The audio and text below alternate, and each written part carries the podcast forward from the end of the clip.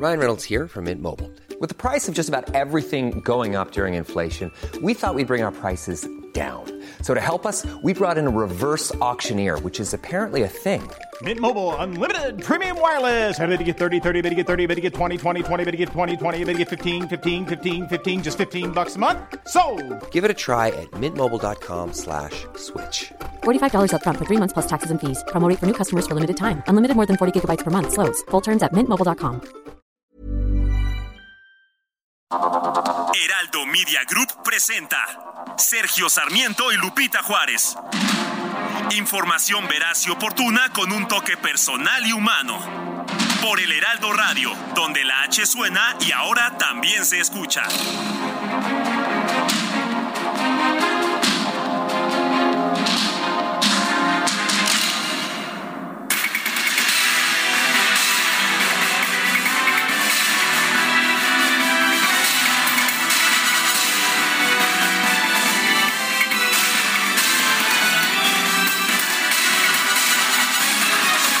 Son las 7 de la mañana en puntísimo. Estamos listos para iniciar la información aquí.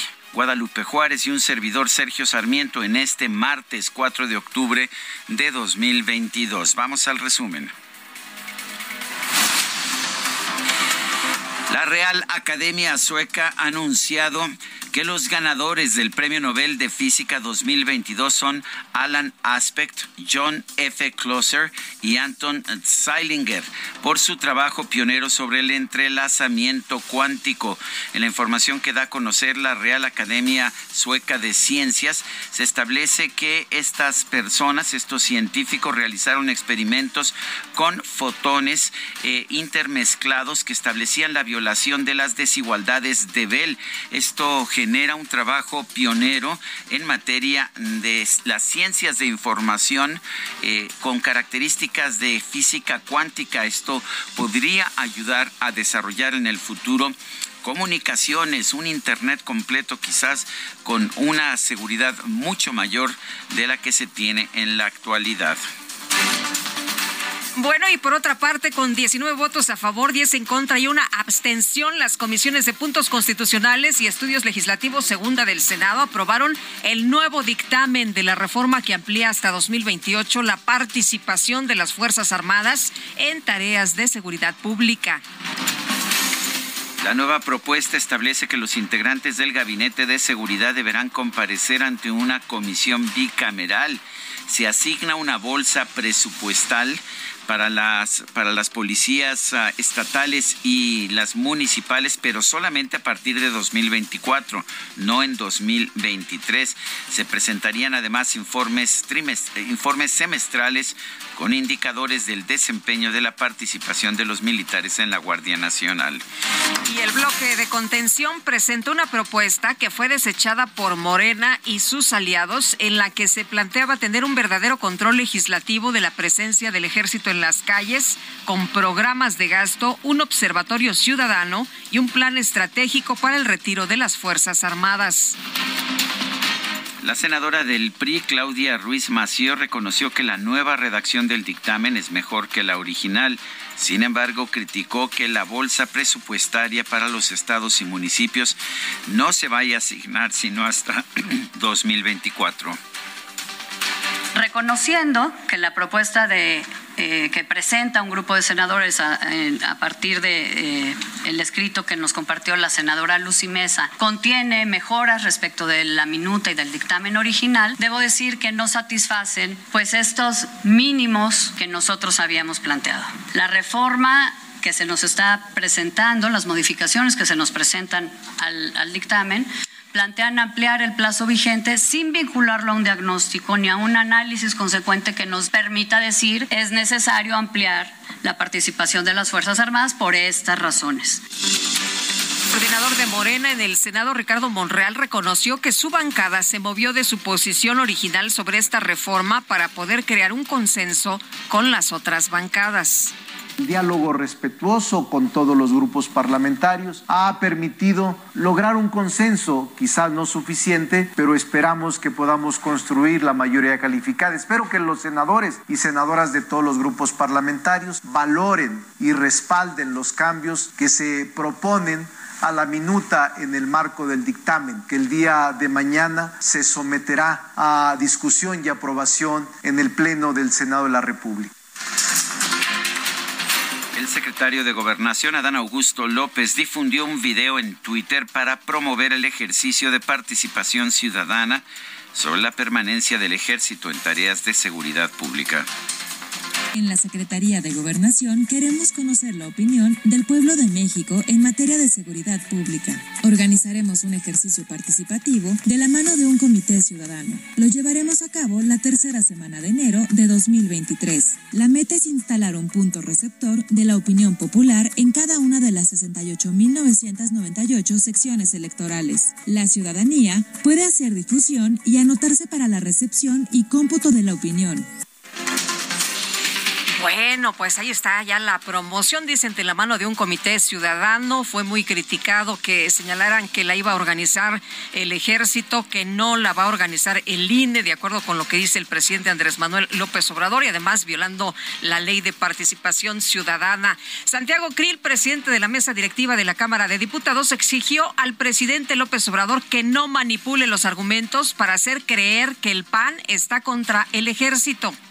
Utilizar la tribuna pública para tratar de manipular un argumento, presidente, pues es un grave error. Eh, otra vez estamos eh, desinformando, estamos engañando con argumentos que no son los argumentos propios. El grupo parlamentario del PRI en San Lázaro lamentó la balacera registrada el domingo pasado en Zapopan, Jalisco. Advirtió que estos hechos demuestran que no se puede regatear la presencia del ejército en las calles. En un video, Enrique Alfaro, el gobernador de Jalisco, anunció que se va a reforzar la seguridad en diversos puntos de la entidad, sobre todo donde hay grandes concentraciones de personas para darle seguimiento a estos hechos y para poder informarle a todos los jaliscienses qué fue lo que sucedió en la medida que ha habido mucha información en las redes sociales que lo único que hacen es generar más preocupación y más temor. Es verdaderamente preocupante y lamentable que estos grupos de delincuentes actúen de esta manera. Por supuesto, el día de hoy estoy pidiendo que se refuerce la presencia eh, y la vigilancia en algunas zonas en las que creemos necesitamos estar muy atentos, particularmente en donde va a haber una gran concentración, como las fiestas de octubre, el palenque de las fiestas de octubre. No podemos permitir que estos grupos de delincuentes nos quiten la paz. El gobernador de Coahuila, Miguel Riquelme, lamentó la ola de violencia que atraviesan otros estados del país. Destacó que su entidad puso en marcha una estrategia para contar con corporaciones fuertes de seguridad. Integrantes del grupo Poder de Base de la Coordinadora Nacional de Trabajadores de la Educación se enfrentaron con policías estatales de Michoacán cuando intentaban instalar un bloqueo sobre las vías del tren en el municipio de Uruapan. La jefa de gobierno de la Ciudad de México, Claudia Sheinbaum, realizó un evento en el Auditorio Nacional con motivo de su cuarto informe de gobierno. Asistieron funcionarios de su gobierno, legisladores y mandatarios estatales de Morena. El programa Ponte Pila ya es un sello en la ciudad.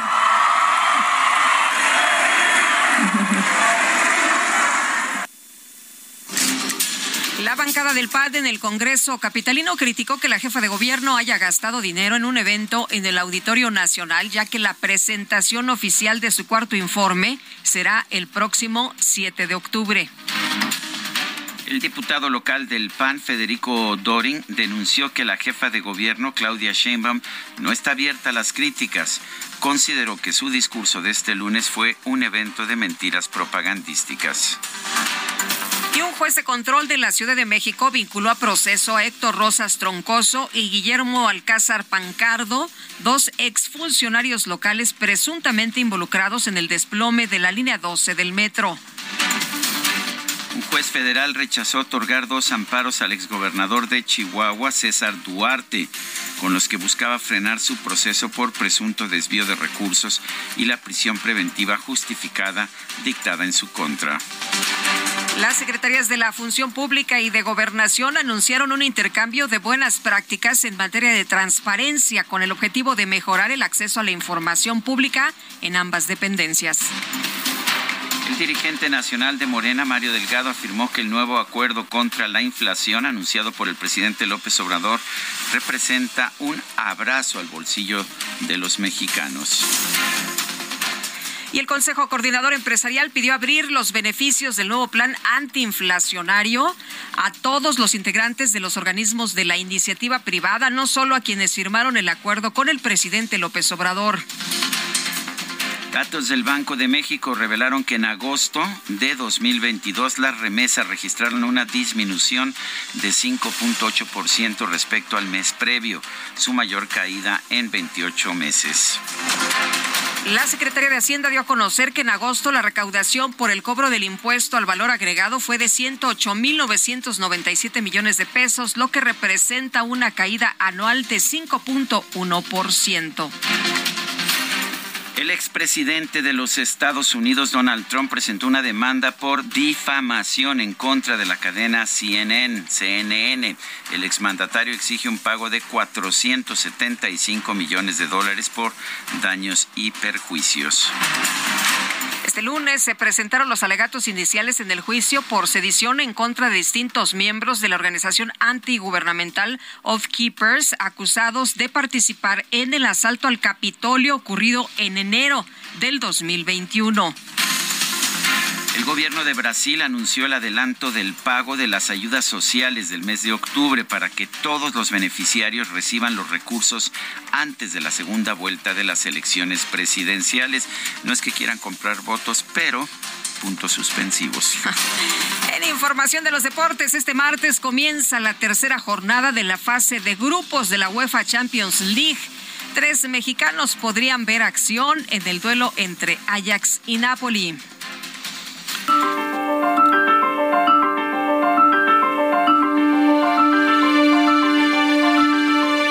Bueno, y vamos, vamos a la frase del día. La intolerancia puede definirse como una indignación de los hombres que no tienen opiniones. G. K. Chesterton.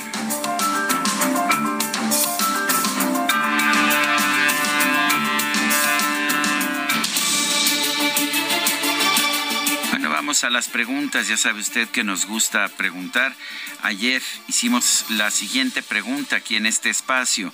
¿Fue correcto que un grupo de simpatizantes de AMLO impidieran a Denise Dresser protestar por la militarización este 2 de octubre?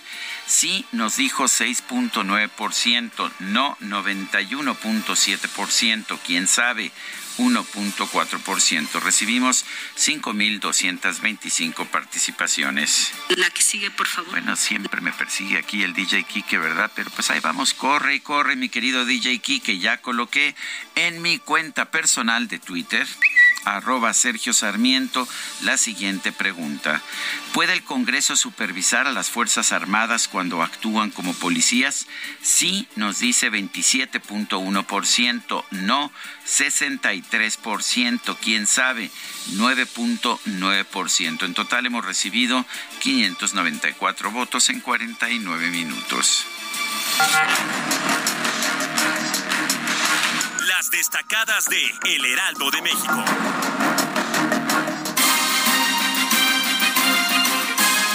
Y ya está con nosotros aquí en cabina Itzel González con las destacadas. Itzel, ¿cómo te va? Buenos días. Muy buenos días, Lupita, Sergio, queridos destacalovers. Oigan, 4 de octubre del 2022. Hoy es día de San Francisco de Asís. Así que si usted tiene mascotas, pajaritos, perritos, gatitos, se llevan a la iglesia a bendecir, a echar el agüita para que se porten bien.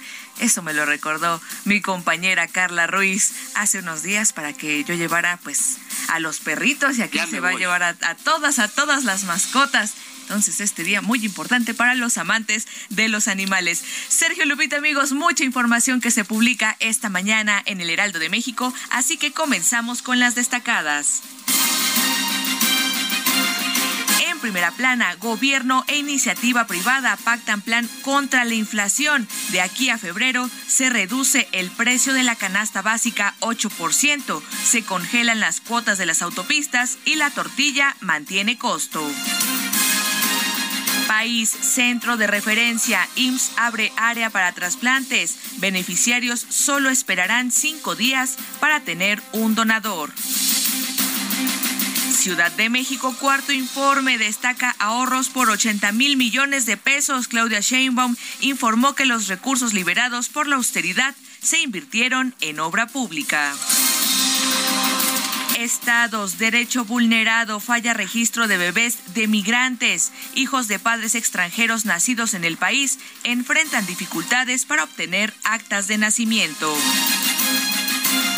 Orbe, Europa, extrema derecha en la cúspide. El auge de este movimiento llegó a su máximo con la victoria electoral de Giorgia Meloni en Italia. Meta Champions League, choque azteca, el Ajax de Álvarez y Sánchez se mide con el Napoli del Chucky Lozano para abrir la jornada 3. Y finalmente, en mercados, seguridad vial sin frenado emiten norma oficial mexicana. Actualizan la norma de seguridad sin el freno de emergencia. Lupita, Sergio, amigos, hasta aquí las destacadas del Heraldo. Feliz martes. Igualmente, Itzel, gracias. Buenos días. Son las 7 con 15 minutos. Ayer el presidente Andrés Manuel López Obrador y el secretario de Hacienda, Rogelio Ramírez de la O, presentaron un nuevo plan antiinflacionario. Tenemos en la línea telefónica a Carlos Hurtado, director del Centro de Estudios Económicos del Sector Privado. Carlos Hurtado, buenos días. Gracias por tomar nuestra llamada.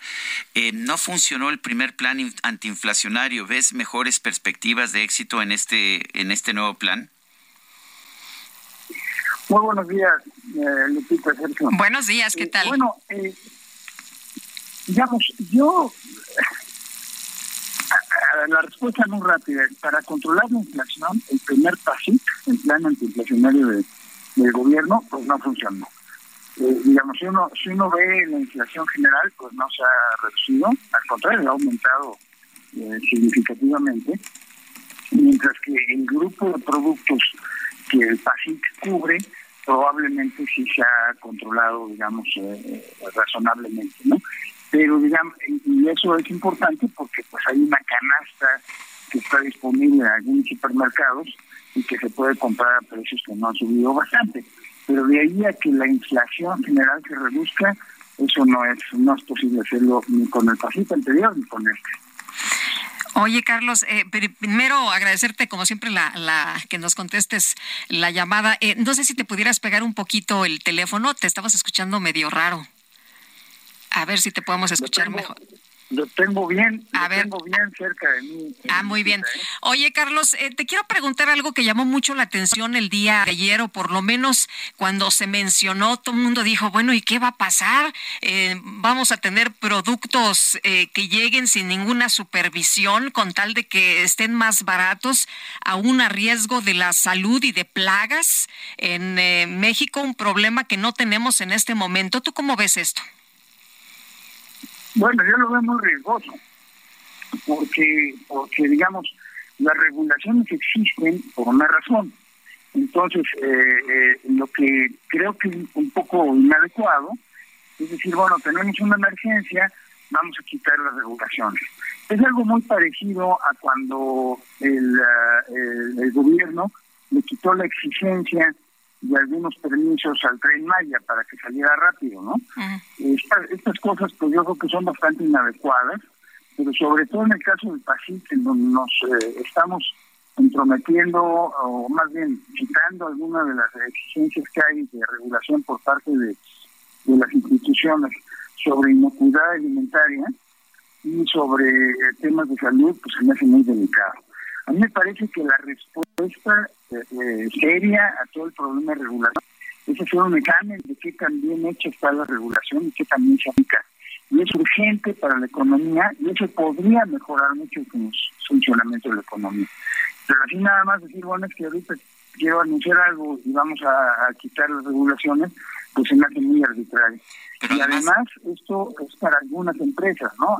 Y, no es un trato parejo para todas, lo cual lo hace también vulnerable desde el punto de vista se me hace de, los tratados internacionales. Eh, pero además, bueno, tú lo estabas señalando en este momento, estamos viendo que son nada más, se quitan trámites, se quitan impuestos, pero nada más a las empresas que se adhieren a este, a este esquema. Eh, ¿No sería mejor, pues, simple y sencillamente quitar impuestos innecesarios, quitar trámites innecesarios. Estamos viendo esto en un momento, por ejemplo, en que las empresas se tardan meses en conseguir una cita en el SAT. Eh, no son ese tipo de pues de trámites los que realmente están generando problemas de inversión y problemas de incremento de la oferta de bienes y servicios? Eh, totalmente correcto, Sergio. Mira, tenemos un problema ahorita en México en donde hay muchísimos trámites y regulaciones nuevas que se emiten cada semana. Se le da seguimiento a esto, la Coparmex tiene una cosa que se llama alerta regulatoria, en donde se ha visto cómo se han incrementado todo esto a los tres niveles de gobierno, ¿eh? a nivel municipal, estatal y federal. Entonces, deberíamos empezar por revisar ese asunto y de que la, Comisión Nacional de Mejora Regulatoria este, hiciera su trabajo de ver que solo las regulaciones que le dan más beneficios a la sociedad que lo que cuesta cumplir con ellas son las que deberían existir. Y sin embargo, pues nos llenamos de regulaciones una tras otra, una encima de otra por nivel de gobierno no hay nadie que esté vigilando que esto no suceda. Eso es lo que es muy, muy urgente. Ahora, Carlos, eh, ¿qué tan exitoso puede ser este nuevo programa cuando tenemos eh, el problema que se viene ahora de pues eh, las heladas, cuando tenemos el problema a nivel internacional con el enfrentamiento de, de, Rusia en contra de Ucrania, cuando tenemos pues muchas situaciones también de, de, carácter externo que, que pudieran afectar y que pudieran presionar los precios de los productos? No, es que mira, eh, para, para atacar estos problemas de gran escala, el PASIF realmente no sirve. Nada más les pongo un ejemplo. Hay, cubre 24 productos en particular. el, índice de precio al consumidor cubre 300, eh, alrededor de 300 grupos genéricos, que son muy, muy generales, como lo dice su nombre, su nombre ¿no? Genéricos. Por ejemplo, uno de ellos solamente es automóviles, ahí incluyen desde el más viejito hasta el, eh, carro más caro y nuevo que puede haber, ¿no? el, Banco de México toma precios de alrededor de 330 mil eh, registros cada mes o cada quincena para hacer el índice de precios. Entonces, controlar 24 productos en tres supermercados o en tres cadenas de supermercados que aún suponiendo que se pudieran controlar perfectamente, bueno, pues habrá disponible esa habrá disponible, perdón, para la gente esa canasta en esos supermercados y ya el precio de las tortillas, por ejemplo, la mayoría de las tortillas no se venden en los supermercados, sino que se venden en las tortillerías. Y esos, pues no, las tortillerías no fueron a los acuerdos al Palacio Nacional, ¿no? Entonces, digamos, es, es un instrumento mínimo que puede tener algunas ventajas para, para mantener esa canasta controlada en esos supermercados, pero de ninguna manera es un instrumento eficiente para luchar contra esos problemas que, que acabas de mencionar, Lupita, que son de orden que no tiene nada que ver, ¿no? Es mucho más, mucho más este, importante, mucho más general. El secretario de Hacienda mencionaba ayer que el problema de inflación en los países desarrollados es un problema eh, de demanda, pero que en el nuestro es un problema de oferta. ¿Qué significa eso y cómo se resuelve? Bueno, eh, yo no sé qué entiende el, secretario de Hacienda exactamente por eso, pero todos los problemas de inflación es un problema de exceso de demanda. Es decir, eh, aquí eh, eh, no hubo el impulso a la demanda agregada como sí lo hubo en algunos otros países, precisamente para ayudar a la gente en esos países cuando la pandemia, etcétera. Bueno, aquí no hubo nada de eso. Entonces, desde ese punto de vista, pues es cierto lo correcto lo que dice el secretario. Sin embargo, si no tuviéramos un exceso de demanda, o sea, exceso de demanda quiere decir que hay una demanda mayor que la oferta, pues no tendrían por qué subir los precios, ¿verdad? Es, es, es un poco eh, exagerado este tema que todo viene del exterior. La, inflación subyacente en México es mucho más alta que la de Estados Unidos. Esto es, esto es la, inflación que viene eh, eh, no por eh, escaseces temporales de algunos productos, sino porque los precios están subiendo. Entonces, aunque no tengamos el impulso de la demanda agregada que hubo en otros países para, para ayudar a la gente en la pandemia, etcétera, de todas maneras, por restricciones de oferta, pues aquí tenemos exceso de demanda, porque si no nos terminan subiendo los precios. No sé si me explico. Sí, sí te explicas. Carlos Hurtado, director del Centro de Estudios Económicos del Sector Privado, gracias por esta conversación. Muchas gracias a ustedes, por la oportunidad de explicarme. Gracias, buenos días. Gracias. Pues ahí está. Y entre otras cosas nos dice que pues siempre la inflación, como decía Milton Friedman, siempre es un fenómeno de demanda, siempre es un fenómeno monetario. Son las 7 con 24 minutos, nuestro número... No, vamos ya a una pausa, regresamos en un momento más.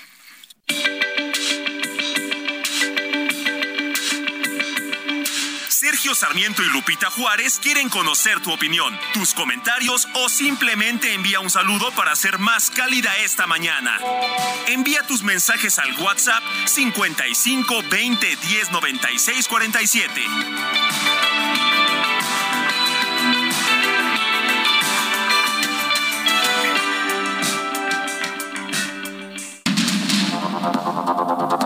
Continuamos con Sergio Sarmiento y Lupita Juárez por el Heraldo Radio.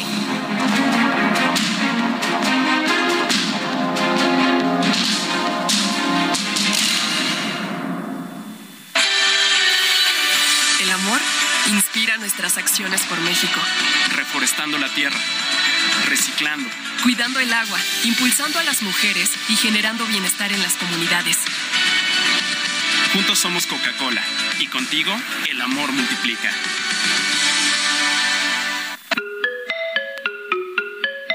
Hoy 4 de octubre se conmemora el Día Mundial de los Animales, una fecha promovida por la Organización Mundial de la Protección Animal con el objetivo de frenar la extinción de diversas especies.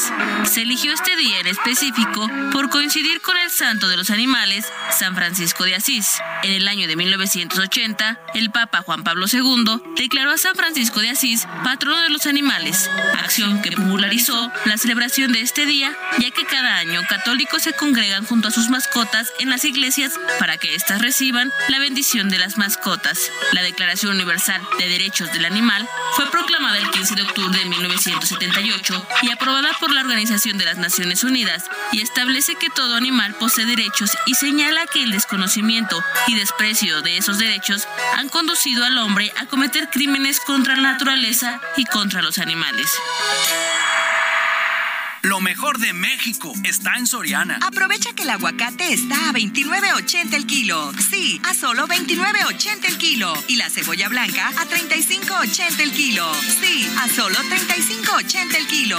Martes y miércoles del campo de Soriana. Solo 4 y 5 de octubre. Aplican restricciones.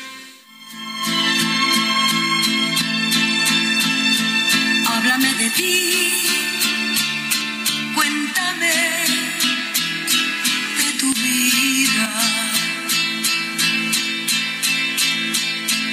Muy bien que yo estoy convencida de que tú no puedes,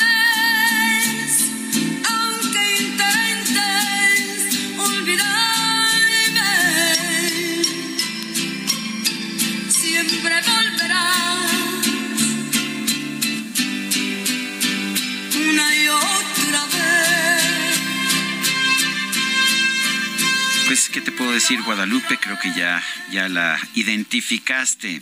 Es Costumbres, una canción de Juan Gabriel interpretada por la cantante española Rocío Dúrcala, quien dice que es la más mexicana de las cantantes españolas. Nació el 4 de octubre de 1944. Falleció el 25 de marzo de 2006. Hoy festejamos su nacimiento. Y de manera abrumadora obtuvo el voto de esta H producción. Yo exigí y recuento voto por voto, casilla por casilla. Sí, yo estuve como observadora electoral. Así, y resultó que salió otra vez exactamente el mismo resultado. Sí, o sea, ganó Rocío Durca, la quien estaremos escuchando esta mañana.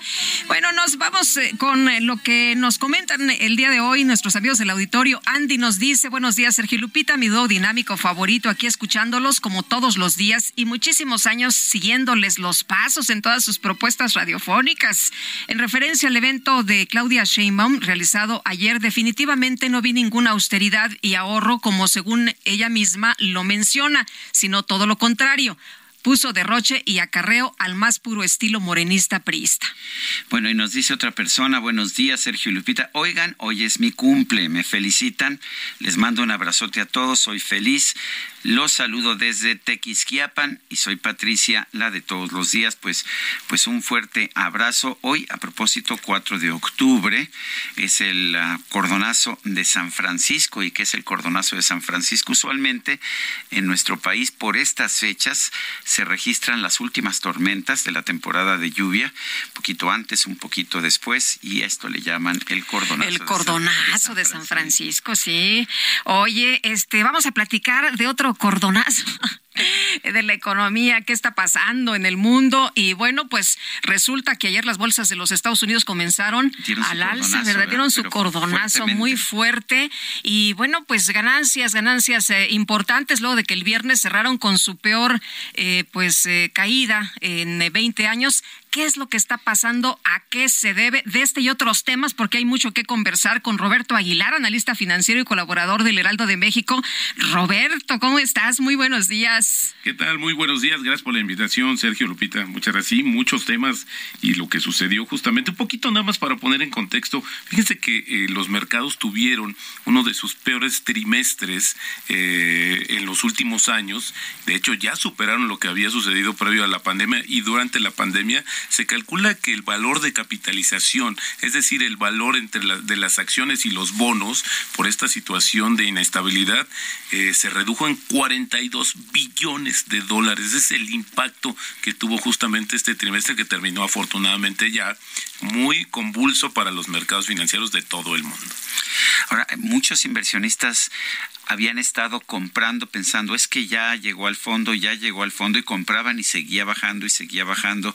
La verdad es que ha sido una caída estrepitosa. Eh, pero ayer vimos eh, una subida realmente muy importante. ¿Hay un cambio de circunstancias o ya es el reconocimiento de que perdieron demasiado los mercados? Fíjate que ayer hubo una combinación de muchos factores, Sergio. El primero fue que justamente eh, el gobierno británico echó para atrás su plan fiscal que había sido tan cuestionado y que había ocasionado que la libra se ubicara en su nivel más bajo en los últimos 30 años.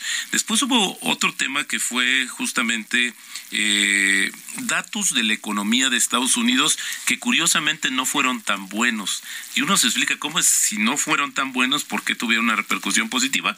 Pues es que como se cree que si hay una situación de sobrecalentamiento de la economía o la economía no está creciendo tan rápido como se supone, pues la Reserva Federal, el Banco Central estadounidense, pues sería menos agresivo para subir sus tasas de referencia. Eso fue uno de los factores que ayudó. También ayudó el tema de que las acciones de Credit Suisse, este gran banco suizo que el fin de semana crecieron fuerte los rumores de que venía una quiebra de ese banco por una alta exposición que tiene y que no sería el, el único. De hecho, había algunos indicadores muy parecidos a lo que Lehman Brothers tuvo en su momento en el 2008, en aquella gran crisis financiera internacional, pues ayer subieron las acciones y bueno, pues todavía hay un poco de, de cautela sobre lo que va a suceder porque este banco tiene que anunciar a finales de este mes cómo es que finaliza y cómo concluye más bien este proceso de capitalización que ha anunciado desde hace varios meses. Y hoy en especial también es importante comentar que un factor fue que el Banco eh, Central de Australia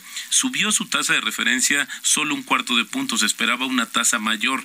Entonces toda esta combinación de factores ha hecho que los inversionistas piensen que ya se ha tocado fondo y que ya es un momento de empezar a recuperarse, pero lo, la mala noticia noticias que otros también confirman que puede ser muy efímero.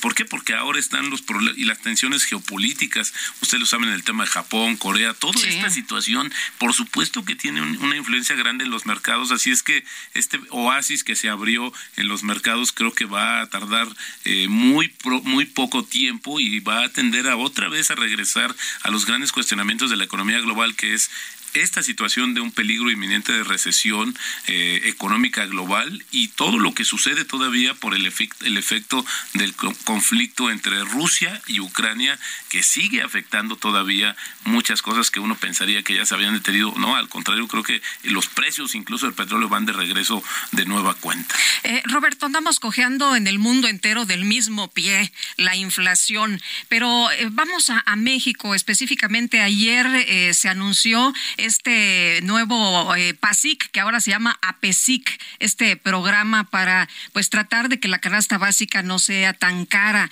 este programa en contra de la carestía. ¿Cómo lo ves? Eh, eh, ¿Realmente va a funcionar en medio de estas situaciones y presiones externas como nos estás señalando? Fíjate que justamente el primer, la primera versión de este PASIC pues no funcionó en realidad.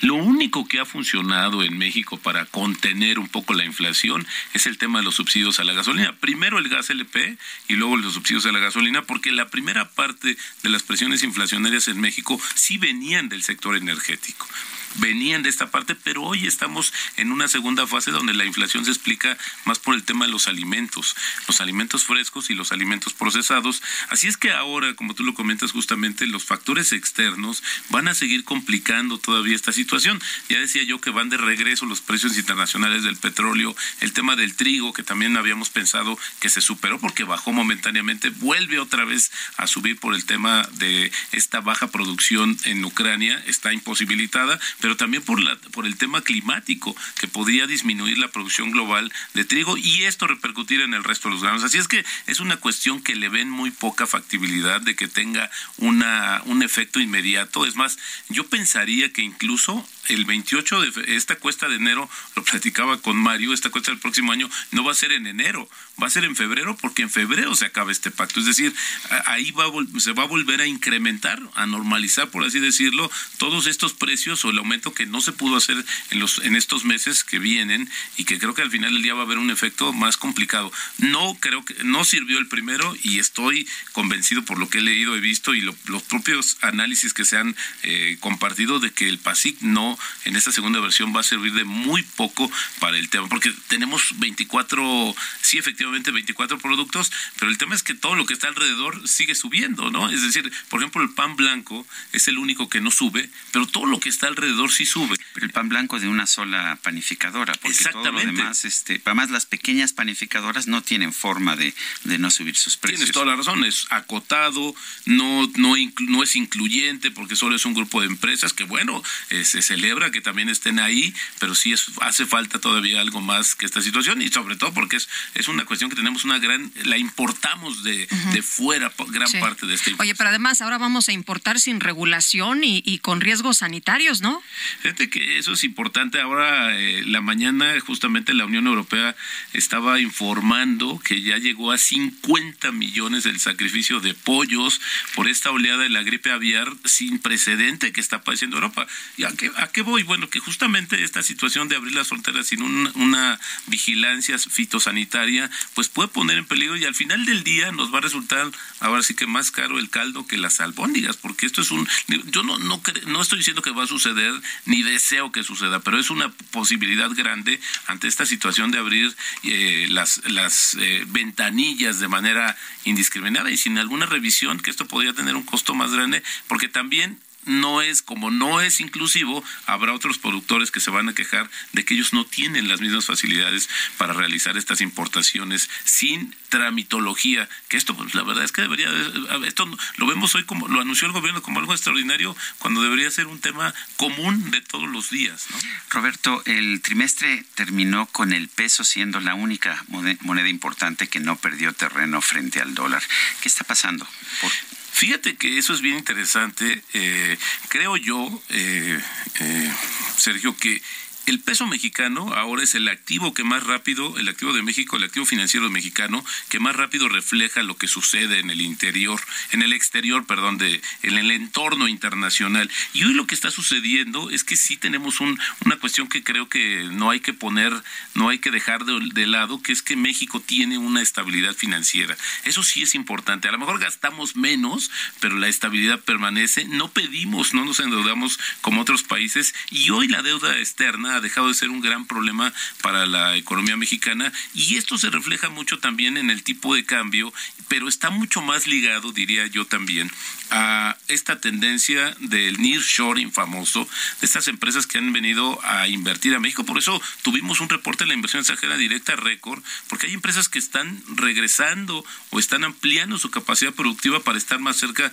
del mercado más grande de este planeta, que todavía sigue siendo Estados Unidos y que decidió una política pública dejar de depender de Asia y ahora está impulsando. Oye, aunque me dicen que muchos chinos están eh, haciendo sus empresas, ya la están trayendo a México. Pues eh, ese es un tema, fíjate que es una sucesión de hechos. Ustedes se acordarán que Donald Trump pues, no se llevaba nada bien con China, hubo una guerra comercial, le impuso aranceles a muchos productos y eso hizo que varias empresas buscaran la alternativa de llegar a Estados Unidos sin pagar esos aranceles, como instalándose en México, que como, como, forma parte del TEMEC, no paga los impuestos para llevar esas exportaciones a Estados Unidos. Pero yo creo que la cereza en el pastel más bien fue el tema de la pandemia que cerró estas cadenas productivas, estas cadenas de abasto y que hoy Estados Unidos está dispuesto a recuperar y México es uno de los protagonistas principales. Oye, las remesas, ¿qué ha pasado con las remesas? Una caída, ¿no? Habíamos eh, tenido muy buenas entradas y de pronto, pues en Estados Unidos el tema de la construcción se para.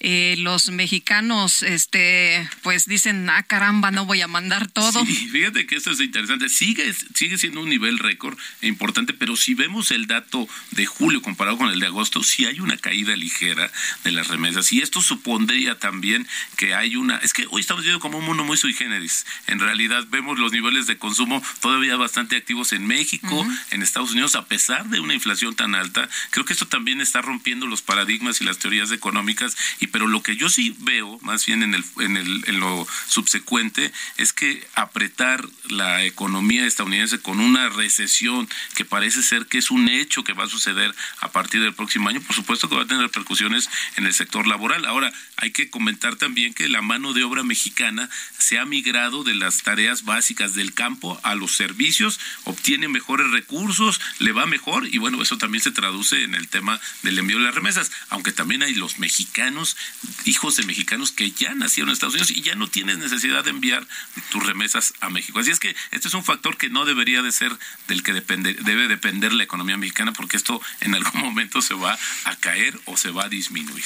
Muy bien, Roberto Aguilar, muchas gracias por estar con nosotros aquí esta mañana. Al contrario, Lupita, Sergio, un gusto. Muchas gracias. Muchas gracias, Roberto. Y vamos con otros temas. Morena en la Cámara de Diputados ya está buscando allanar el proyecto que se aprueba en el Senado y que amplía la participación del ejército en labores de seguridad pública hasta 2028. Elia Castillo nos tiene la información. Adelante, Elia.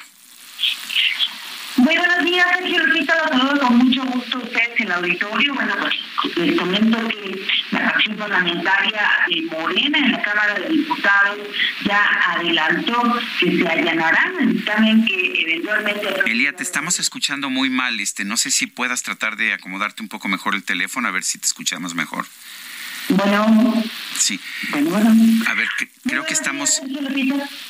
Es que se, se, oye como si estuvieras en muy, muy, muy hueco, muy, muy en, bueno. en, un lugar donde se oye como eco, eco, eco. Sí, vamos a ver si podemos tratar de mejorar esta esta llamada. Mientras tanto, si te parece bien, vamos con Misael Zavala. Comisiones del Senado han aprobado el dictamen que extiende la permanencia de las Fuerzas Armadas en las tareas de seguridad pública. Será, Misael, una jornada pues eh, interesante en la discusión que se ha llevado ya pues muchas semanas. Cuéntanos, buenos días.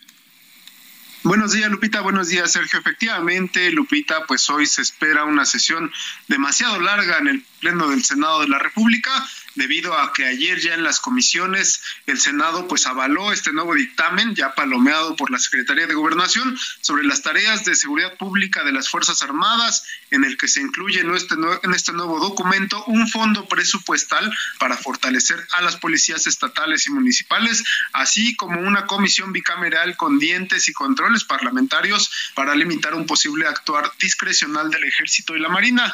Esta nueva propuesta incluso dividió a la bancada del PRI en esas comisiones, ya que pues la senadora Silvana Beltrones se pronunció y votó a favor de este nuevo dictamen, pero otros legisladores priistas como Claudia Ruiz Maciú votaron en contra. Al final las comisiones de puntos constitucionales y estudio legislativo segunda avalaron este nuevo dictamen con 19 votos a favor, 10 en contra y una abstención de Miguel Ángel Mancera. Eh, el nuevo dictamen, por lo que este martes será discutido ya en el Pleno del Senado de la República. La sesión arrancará en punto de las 11 horas. Se espera que se le dé una primera lectura a este nuevo dictamen, se mande a un receso y se llame a una nueva sesión el mismo día de hoy para que ya se desahogue la, toda la discusión y la votación que estará eh, pues siendo bastante difícil debido a que pues ayer el mismo coordinador de Morena en el Senado, Ricardo Monreal, pues reconoció que no tiene la mayoría calificada, le faltan algunos votos para las dos terceras partes, ya que pues esta reforma es una reforma constitucional que debe de ser aprobada por eh, pues eh, la mayoría calificada es decir, al menos unos 85, 86 senadores, si es que los 128 legisladores llegan al Pleno del Senado, tiene que alcanzar esta votación, pero ya esperemos que, eh, bueno, ya en un par de horas esté arrancando esta sesión en el Pleno del Senado, Sergio Lupita. Bueno, pues eh, después de ver las posiciones el día de ayer, nos imaginamos cómo va a estar la discusión esta mañana, Misael, con las posiciones de Germán Martínez ahí señalando, pues que eran fregaderas, ¿no? Esto que, que se estaba presentando. Prácticamente sí, el senador Germán Martínez expresó váyanse al carajo con esta iniciativa debido a que pues había mencionado que incluso ya tienen el aval de la Secretaría de Gobernación y también de las Fuerzas Armadas. El senador Germán Martínez pues dijo que no lo aceptan debido a que pues el gobierno federal ni las Fuerzas Armadas tienen que ver en esta discusión debido a que es una reforma pues que tiene que salir de los senadores y de los diputados federales. Muy bien, gracias Michelle por el reporte. Muy buenos días, estaremos muy atentos. Bueno, y Morena en la Cámara de Diputados ya se está adelantando el proyecto que suponen debe regresar del Senado con esta ampliación de la participación del ejército en labores de seguridad pública. Elia Castillo, adelante. Muy buenos días, Sergio Lipita, los saludo nuevamente con mucho gusto a ustedes el auditorio. Bueno, pues así es, la fracción parlamentaria de Morena y aliados en la Cámara de Diputados ya adelantan allanarse el proyecto que se discuta, vote y eventualmente sea aprobado este martes en el Pleno del Senado de la República, que amplía la participación del Ejército en labores de seguridad pública hasta 2028. En conferencia de prensa, el presidente de la Junta de Coordinación Política y también coordinador de Morena en la Cámara de Diputados, Ignacio Miera, señaló que en caso de que la minuta son modificaciones sea aprobada este martes en el Senado y se devuelva a la colegisladora, será turnada inmediatamente a la Comisión de Puntos Constitucionales para su, para su dictaminación. Aseguró que se le dará la publicidad necesaria para que sea puesta a disposición del Pleno entre el miércoles y jueves de la próxima semana. Bueno, pues así que ya adelantan eh, aprobar para la próxima semana esta eventual minuta con modificaciones que regrese el Senado y bueno, pues adelantó que no buscarán hacer hacerle ninguna modificación a la pues a la propuesta que ya regrese el Senado de la República. Así que esperemos a ver cómo se va dando la discusión el día de hoy en el Senado y también el trámite que se le den en el Palacio de San Lázaro a esta eh, minuta sobre la ampliación de la participación del ejército en las calles. Ese es el reporte que te tengo. Elia Castillo, muchísimas gracias. Muy buen día. El director del IMSS, Zoe Robledo, informó que en México ya hay 352 médicos cubanos trabajando en 79 municipios de nueve estados del país, a pesar del rechazo, a pesar de las eh, sugerencias que había de médicos mexicanos, de ciudadanos mexicanos, de que esto no ocurriera. Bueno, pues ya escuchó usted el número de eh, doctores que están ya en México y bueno, adelantó Zoe Robledo que para el 13 de octubre se espera la llegada de otros 84 médicos supuestamente especialistas. Vamos a escuchar. 92 especialistas que están en Nayarit, en Colima 55, en Campeche 54, en Baja California Sur 30, en Zacatecas 10, en Sonora 17, en Oaxaca 61, en Veracruz 7 y en Tlaxcala 26 médicas y médicos especialistas cubanos. Y el 13 de octubre arribarán 84 más para llegar a un total de 436. Agradecer al Ministerio de Salud y a la Agencia de Servicios de Salud de Cuba por el apoyo en esta histórica colaboración entre nuestras naciones. Pues una colaboración que se paga, ¿no? Bueno, que se paga muy cara al gobierno de Cuba, aunque no le pagan bien a los médicos. 436 vamos a tener en unas semanas. Bueno, en otro tema, la creación y puesta en marcha de nuevas empresas en México está tardando hasta cinco meses. Efectivamente, con el cuento de que no hay citas en el sistema de administración tributaria, pues los, uh, los, las empresas o las, los empresarios que quieren crear nuevas empresas están tardando entre cuatro y cinco meses en poder constituir una sociedad mercantil. Eh, simple y sencillamente el problema de las citas no se ha resuelto, es lo que señalan abogados y lo que señalan también quejas constantes en redes sociales. Son las siete de la mañana con cincuenta y cuatro minutos, siete con cincuenta y cuatro. Le recuerdo nuestro número para que nos mande mensajes de WhatsApp es el cincuenta y cinco veinte diez 9647 en Twitter, arroba Sergio y Lupita. Le recomiendo también de El Heraldo Media Group, la cuenta arroba Heraldo de México. Regresamos.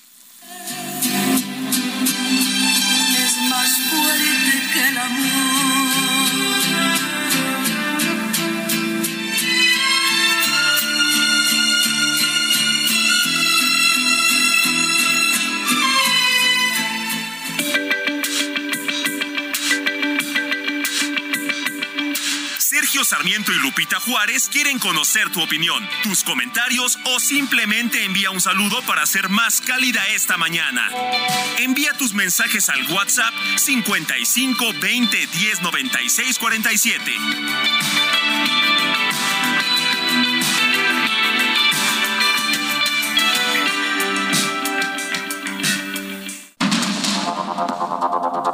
Continuamos con Sergio Sarmiento y Lupita Juárez por el Heraldo Radio.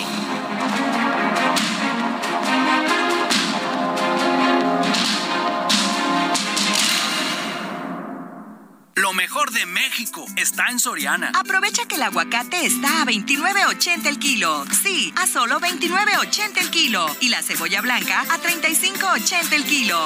Sí, a solo 35.80 el kilo. Martes y miércoles del campo de Soriana. Solo 4 y 5 de octubre. Aplican restricciones.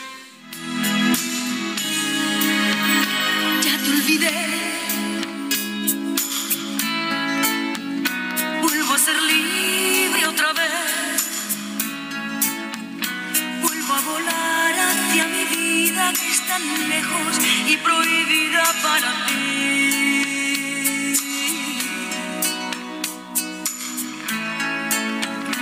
Ya te olvidé. Estás muy lejos de mí.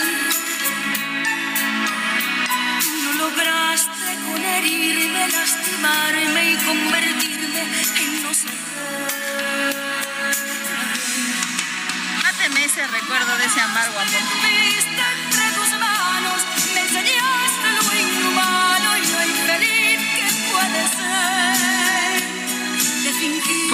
parece que sí, este.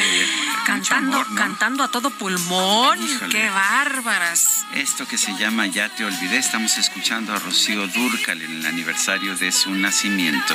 Parecen el cancionero Picote, ¿eh? Se la saben todas, se la saben todas.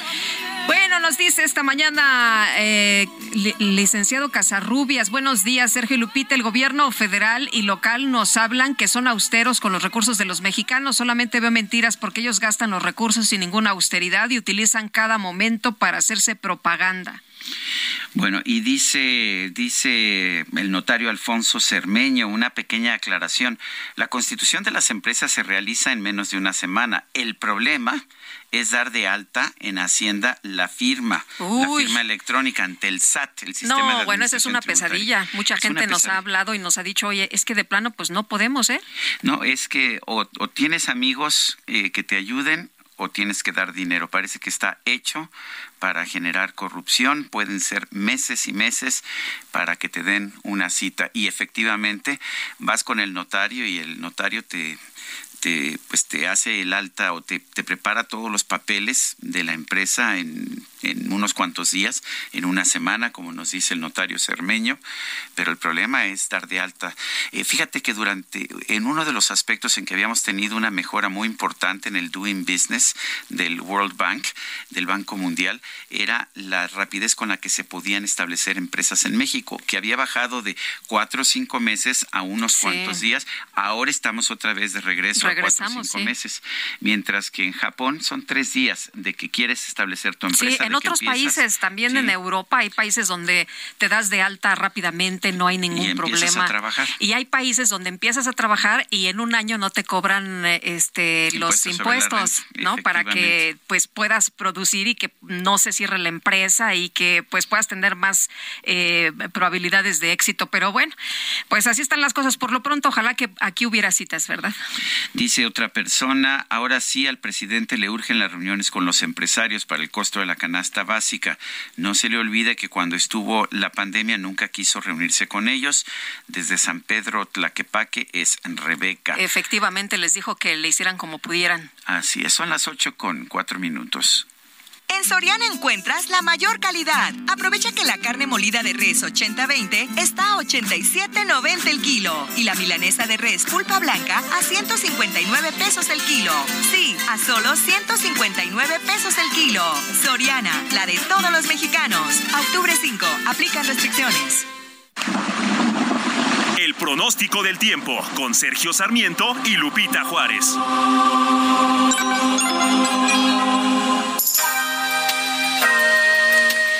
Patricia López, meteoróloga del Servicio Meteorológico Nacional de la Conagua. ¿Cómo estás? Buenos días. Cuéntanos de esto del cordonazo de San Francisco.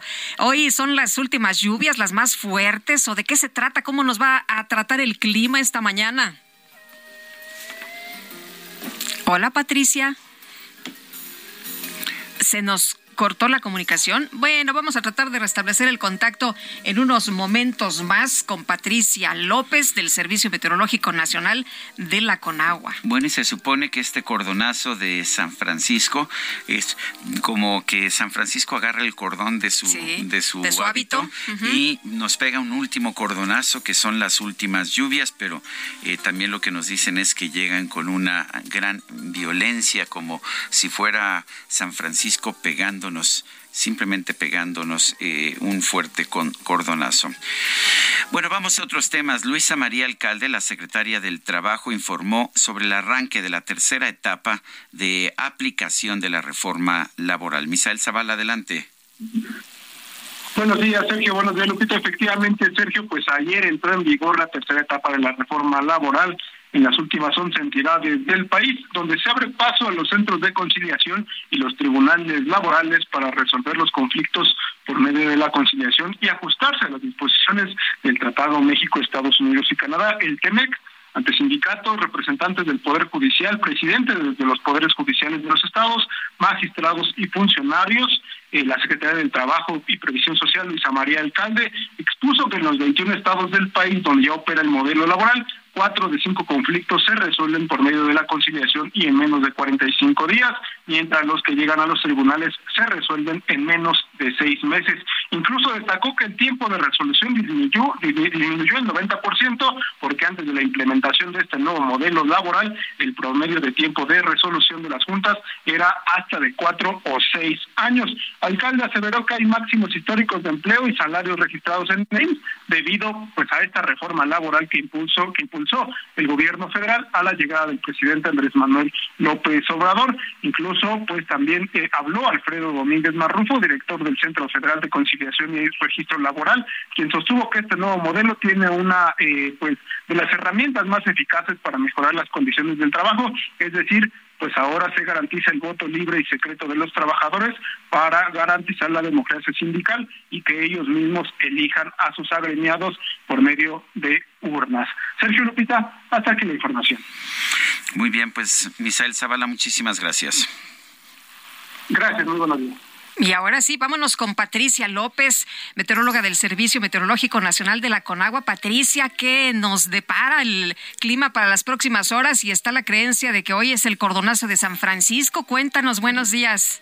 Hola, ¿qué tal? Buenos días, Sergio Lupita. Es un gusto saludarlos a ustedes y a todos los que nos escuchan esta mañana. Y pues bueno, eh, comenzamos con un canal de baja presión sobre el noroeste, norte y occidente del país que en interacción con la humedad permanente de Orlén, la corriente en chorro subtropical y también inestabilidad en niveles altos de la atmósfera originarán lluvias puntuales muy fuertes sobre Sinaloa, Colima, Nayarit, Aguascalientes, Guanajuato, Jalisco y Michoacán, así como lluvias fuertes en estados del norte y centro de México. Hay que estar pendientes ya que estas lluvias podrían estar acompañadas de descargas eléctricas, rachas de viento y también la posible caída de granizo.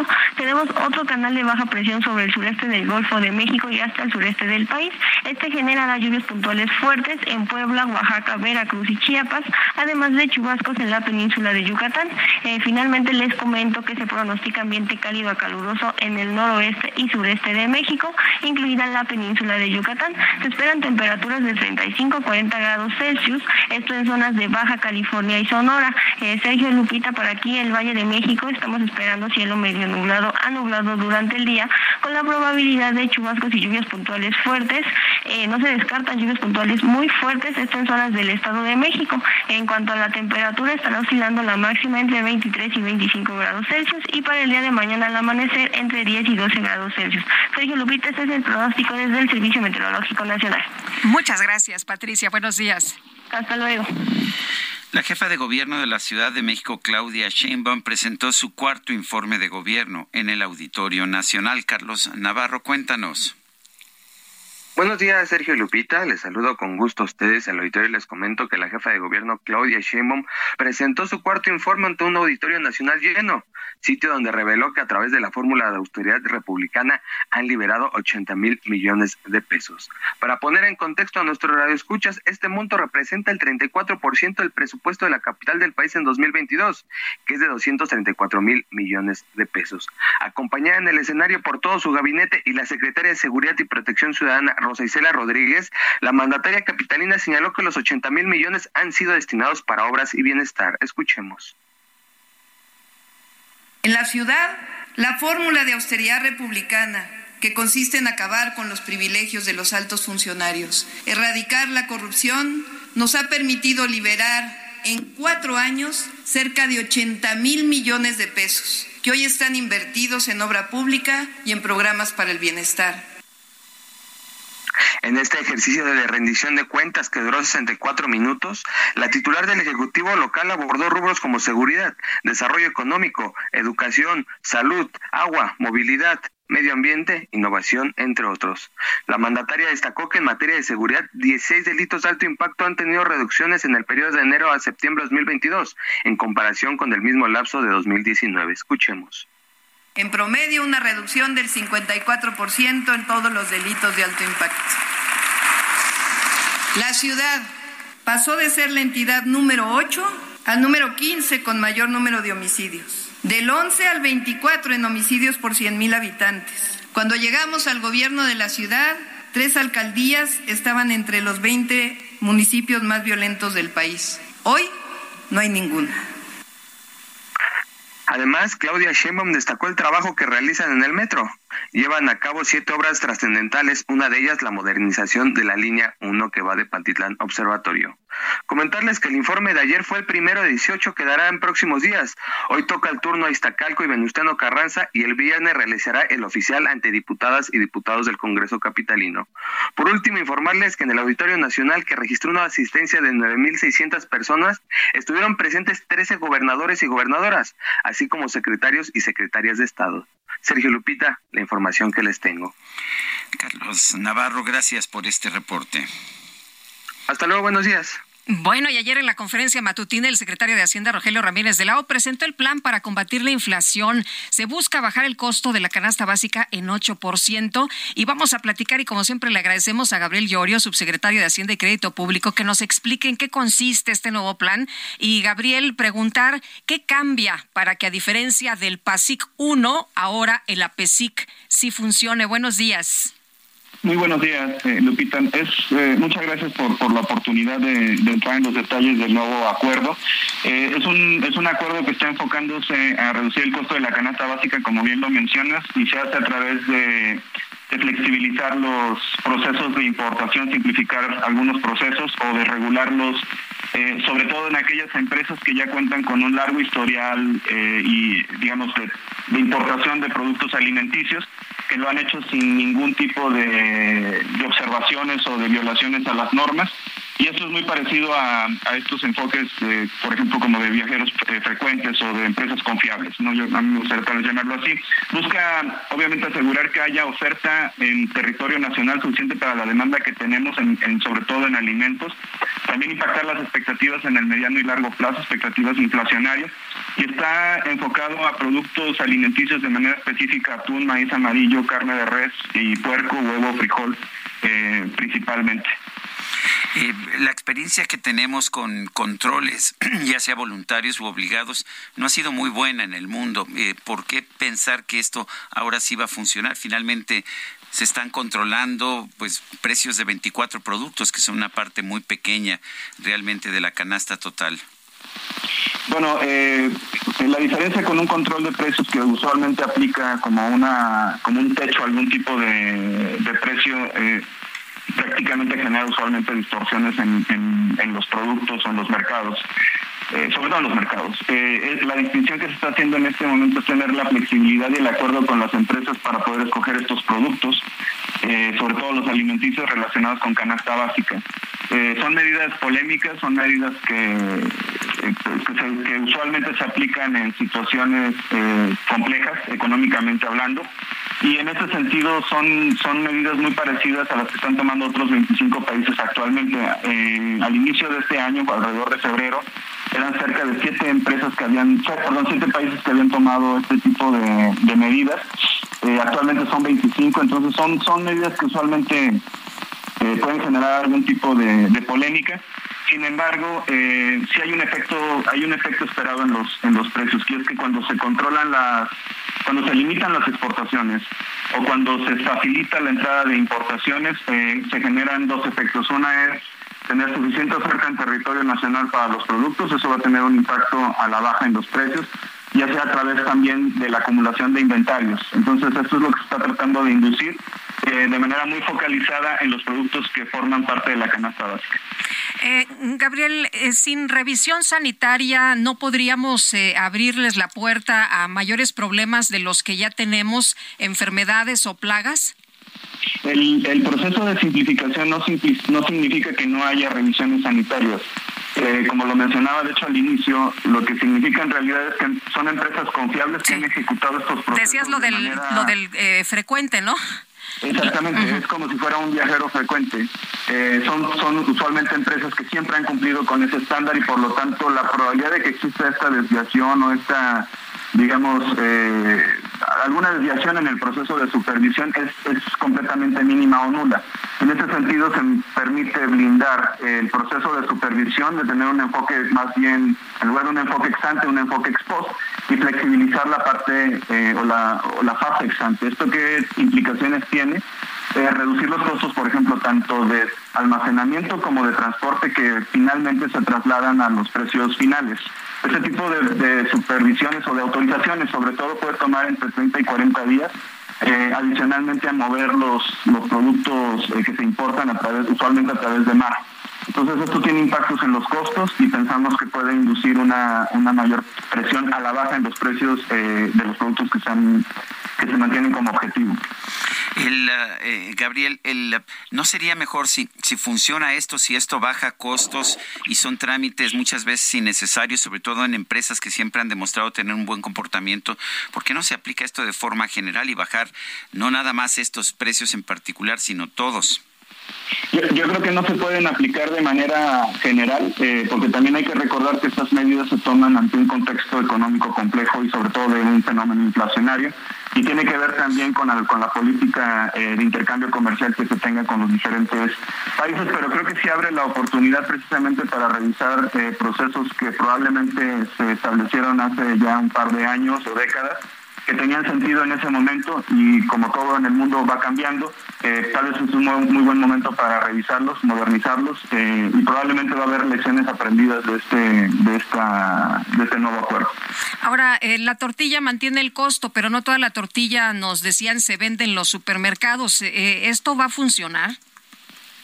No todas las tortillas se venden en supermercados, también tiene que, pero por eso precisamente se está tratando de anclar los precios de los insumos con los que se produce eh, la tortilla. Hay dos tipos de maíces que usamos usualmente, el blanco y el, y el amarillo.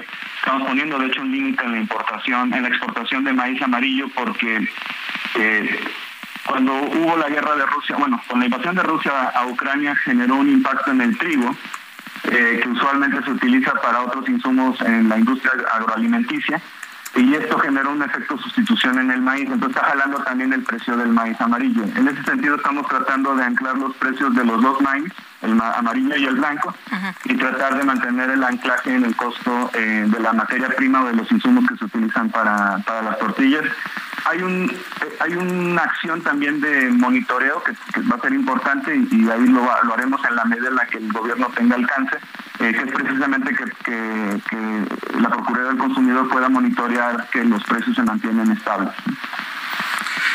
Bueno, pues eh, Gabriel, hay quien, hay quien piensa que que bueno, el secretario decía ayer que estamos viendo una inflación de, de, oferta y no de demanda como ocurre en otros países. Hay quien dice que pues finalmente sí tenemos una inflación de una inflación de demanda, que hay problemas de oferta, claramente hay problemas de oferta, eh, pero que pues que tenemos que tomar medidas más drásticas en, en la materia monetaria. ¿Qué opinas?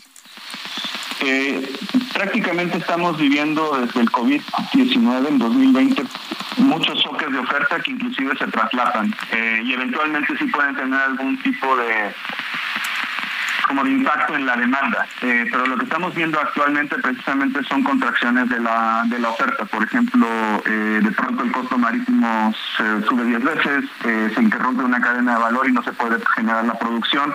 Eh, o por ejemplo en este momento Europa que no tiene acceso al gas tiene que suspender su producción y esto lo lleva inmediatamente a una recesión. Entonces son choques de oferta que están presionando los precios, pero en algunas economías, sobre todo eh, por ejemplo Estados Unidos, ahí sí se está viendo una, una, una evolución de la demanda muy fuerte del consumo en el empleo que está generando que tenga menos grados de holgura la, su economía.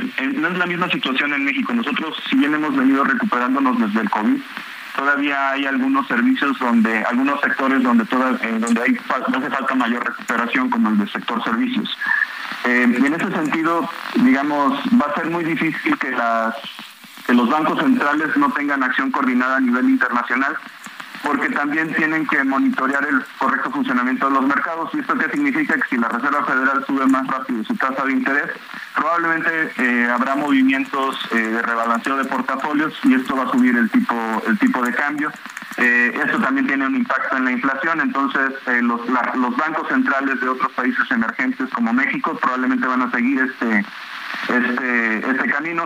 Eh, la respuesta de política monetaria obviamente es una decisión del, Banco Central. Eh, el Banco Central ha tomado medidas preventivas, inició su ciclo, su nuevo ciclo de ajuste con mucho tiempo de anticipación. Eh, y más bien creo que, en el tiempo que tiene influencia en la política monetaria es muy probable que empecemos a ver ya en una convergencia de la, de la inflación. ¿Cuándo se verá la reducción de los precios y cuándo podremos empezar a ver este impacto de la PESIC? Pues el Banco Central con sus modelos eh, hizo una actualización de la senda de convergencia y parece que va a tocar un poquito, va a tomar un poco más de, tiempo, un par de semanas más. El, paquete está pensado para durar hasta hasta febrero, quiere decir que durante este periodo no puede o se minimiza la presión que se pueda generar en los costos asociados a estos a estos productos. Ya estamos observando también una disminución en los costos energéticos y en los costos del transporte a nivel mundial y esto también en algún momento se va a trasladar a, menores precios o a menores costos hacia las economías que están recibiendo estos productos. Muy bien. Eh, vamos a ver, no quiero adelantar una fecha, pero lo vamos a estar evaluando de manera quincenal cada vez que se eh, hace pública la información de inflación, pero esperamos que antes de febrero empiece ya a estabilizarse eh, los precios de la canasta básica.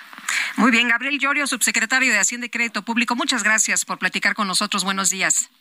Al contrario, Lupita de Sergio, muchas gracias y buen día a los dos de su Gracias. En la línea telefónica, Alejandro Armenta, senador por Morena. Senador Armenta, gracias por tomar nuestra llamada.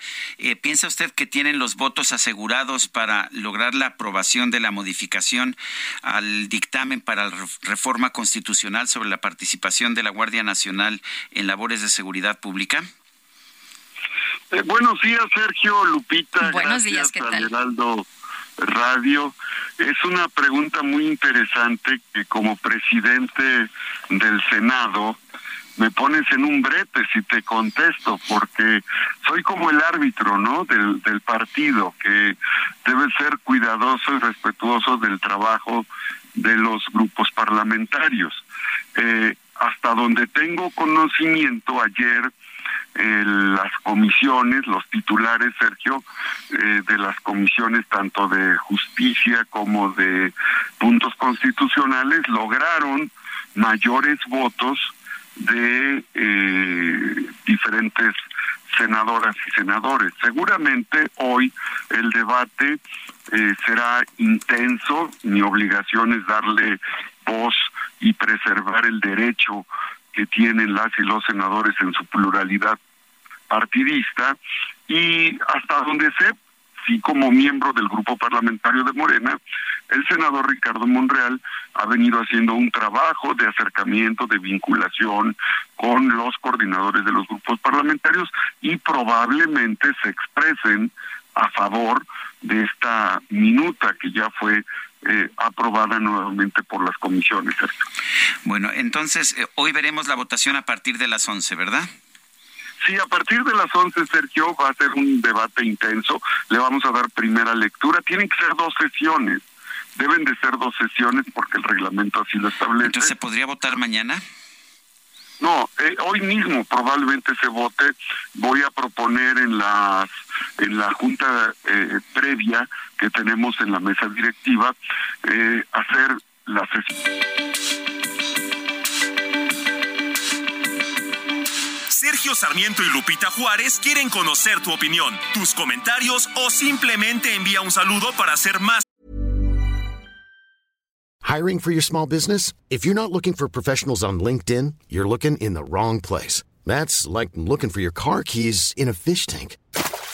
LinkedIn helps you hire professionals you can't find anywhere else, even those who aren't actively searching for a new job but might be open to the perfect role. In a given month, over 70% of LinkedIn users don't even visit other leading job sites. So start looking in the right place. With LinkedIn, you can hire professionals like a professional. Post your free job on linkedin.com slash people today. Cálida esta mañana. Envía tus mensajes al WhatsApp 55 20 10 96 47.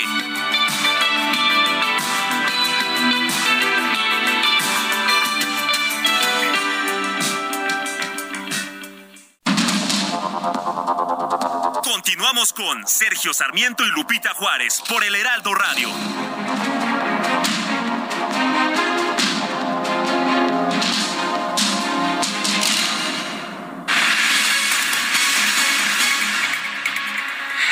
Son las ocho con treinta minutos, senador Armenta, Alejandro Armenta, senador por Morena. Primero una disculpa, eh, como tenemos muchas estaciones a todo lo largo y lo ancho del país, nos entra una guillotina para que todas puedan entrar a pausa al mismo tiempo.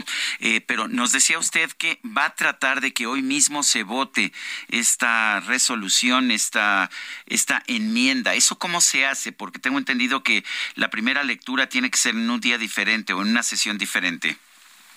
En una sesión diferente. Se cierra la primera sesión matutina y se hace una sesión vespertina. En esos términos se puede se puede hacer. Así lo hicimos la ocasión anterior. Se cuida el protocolo, se cuida el reglamento y es posible. Esto se acuerda en la mesa. Es parte de nuestras facultades establecidas en la ley orgánica del Senado. Así es que vamos a estar pendientes. Debemos ser muy cuidadosos, Sergio Lupita, porque es una iniciativa sin duda que le ocupa al, mexicano, a la población en general. Si algo nos, nos inquieta es tener la certeza de que caminando con nuestros hijos a la escuela o cuando va un micro pequeño empresario, empresaria a retirar del cajero el recurso que con su sacrificio obtuvo durante la semana, lo menos que quiere es estar eh, expuesto frente a grupos delictivos. Es un tema el más sensible en este momento en todo el país. Y debemos de darle nosotros en el Senado debemos de darle un marco jurídico que fortalezca la presencia y las capacidades de la Guardia Nacional, consolidar a la Guardia Nacional. Y debemos de asumir Sergio ya la el momento que requiere la atención a las policías municipales. La simple presencia de la Guardia Nacional no es suficiente cuando tácticamente se despliega en los más de 2.500 municipios del país.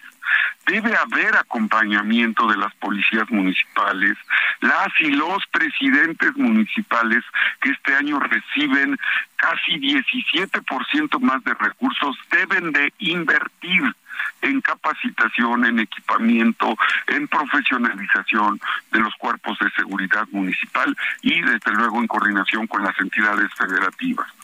Eh, senador Armenta, nos decía que se tendrá una jornada muy intensa después de lo que hemos visto en las últimas semanas, las distintas posiciones.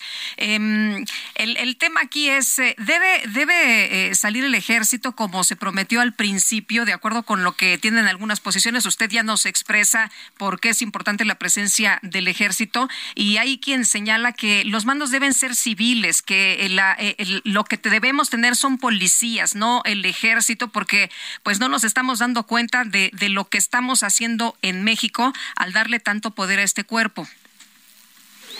Lupita, como administrador público de profesión, eh, te puedo garantizar que el mando es civil.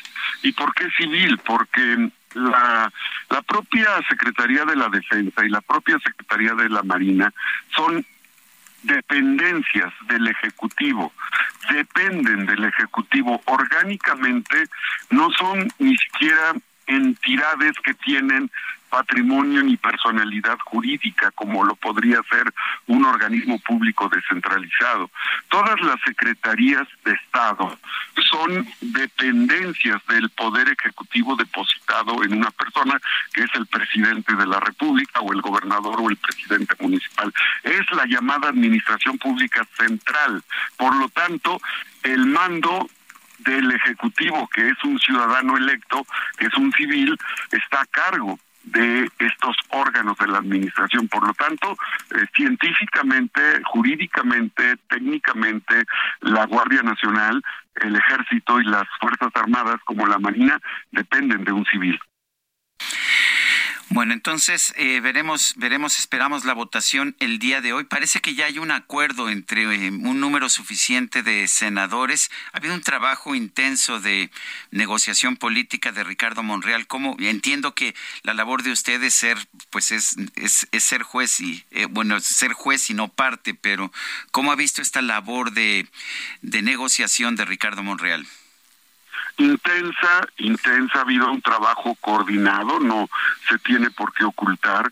El Ejecutivo a través del secretario de Gobernación hace su parte y el coordinador, el senador Ricardo Monreal, hace su parte y los coordinadores de los grupos parlamentarios tienen disposición al diálogo y eso está permitiendo que avance eh, el consenso, la aceptación de esta iniciativa en esos términos. Hay que reconocer el esfuerzo que se hace sin duda de todas y de todos.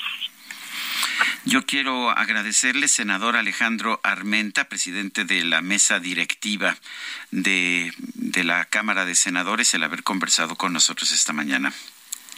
Siempre es un gusto, Sergio Lupita, estar con ustedes y estar como corresponsal del Heraldo Radio desde el Senado de la República. Pues, pues esperemos platicar después de esta jornada, senador, a ver qué tal que nos dé la crónica.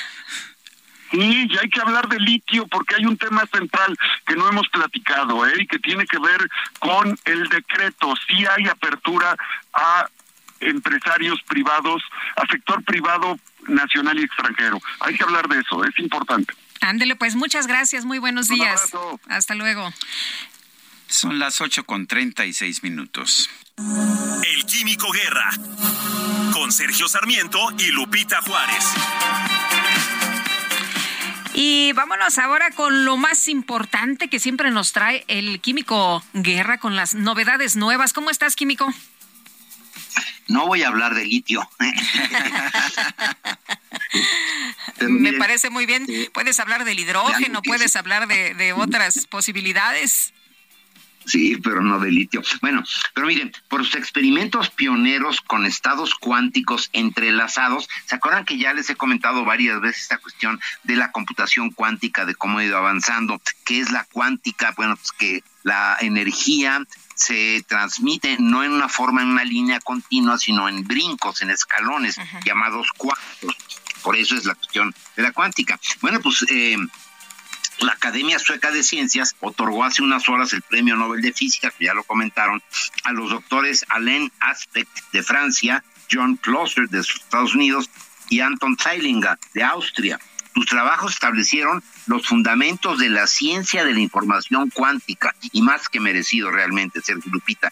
Ya ven que les he comentado que esto va a cambiar completamente nuestras vidas, independientemente de las peleas y de las eh, diferencias y de los enredos que tengamos los seres humanos, esto, este avance en la ciencia cuántica va a modificar tu vida, Lupita, la de Sergio, la mía, de todos los que nos escuchan. Sus, trabajos eh, realmente van a modificar eh, mucho de lo que conocemos actualmente en informática. El doctor Andrés Irbeck, presidente del Comité Nobel de Física, expresó al dar a conocer el premio, fíjense, cada vez está más claro que está surgiendo un nuevo tipo de tecnología cuántica que va más allá de las cuestiones fundamentales sobre la interpretación de la mecánica cuántica. O sea, no es nada más una cuestión interesante, curiosa, ¿verdad?, de la mecánica cuántica, sino lo que va a modificar nuestro... Les voy a dar un ejemplo. Anton Zeilinger, uno de los premiados, por ejemplo, empezó a utilizar estados cuánticos entrelazados, demostrando un fenómeno llamado teletransporte cuántico que permite trasladar un estado cuántico de una partícula a otra distancia. Es el prolegómeno, es, eh, digamos, el antecedente a que vamos a poder hacer la teletransportación. Sergio Lupita es lo que suena verdaderamente así como pura ciencia. Como la película, como la película de la mosca, ¿te acuerdas? Exactamente, exactamente. Bueno, pues eh, sacaron el premio Nobel porque ya lo demostraron. Scheilinger ha estado trabajando ya lleva muchas décadas con todo un equipo allá en Viena haciendo esto, pero realmente esto es el, eh, el inicio, digamos, el, eh, la puerta para poder hacer los seres humanos la teletransportación que tanto eh, pues nos fascina. Oye, qué, qué impresionante, Químico, qué impresionante que, pues como tú dices, parece de película de ciencia ficción, pero ya estamos en la antesala.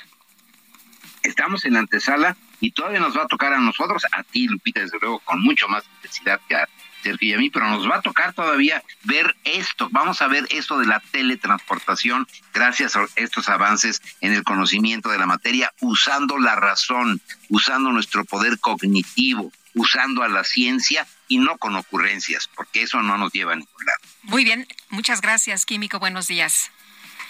Buenos días, Lupita. Buenos días, Sergio. Son las 8 de la mañana con 40 minutos. Bueno, apenas anoche, ya muy tarde en el Canal 40, en ADN 40, eh, discutía con Stephanie Enaro, internacionalista experta en geopolítica, eh, sobre las elecciones en Brasil. Ahora la tenemos aquí en la línea telefónica. Stephanie, siempre es un gusto conversar contigo, pero ahora de un tema que realmente resulta de, pues, por lo menos a mucha gente le inquietó, y es el tema de que se hizo un lanzamiento de un misil balístico de Corea del Norte hacia, el, hacia las aguas territoriales de Japón. Stephanie Enaro, cuéntanos qué tanto debemos estar preocupados de esta prueba balística de Corea del Norte. Antes que nada, muy buenos días, Sergio y Lupita. Buenos días. Creo que es importante tener presente que el eslogan tradicional de Corea del Norte en este tipo de asuntos es maximizar la atención para ser el foco de atención.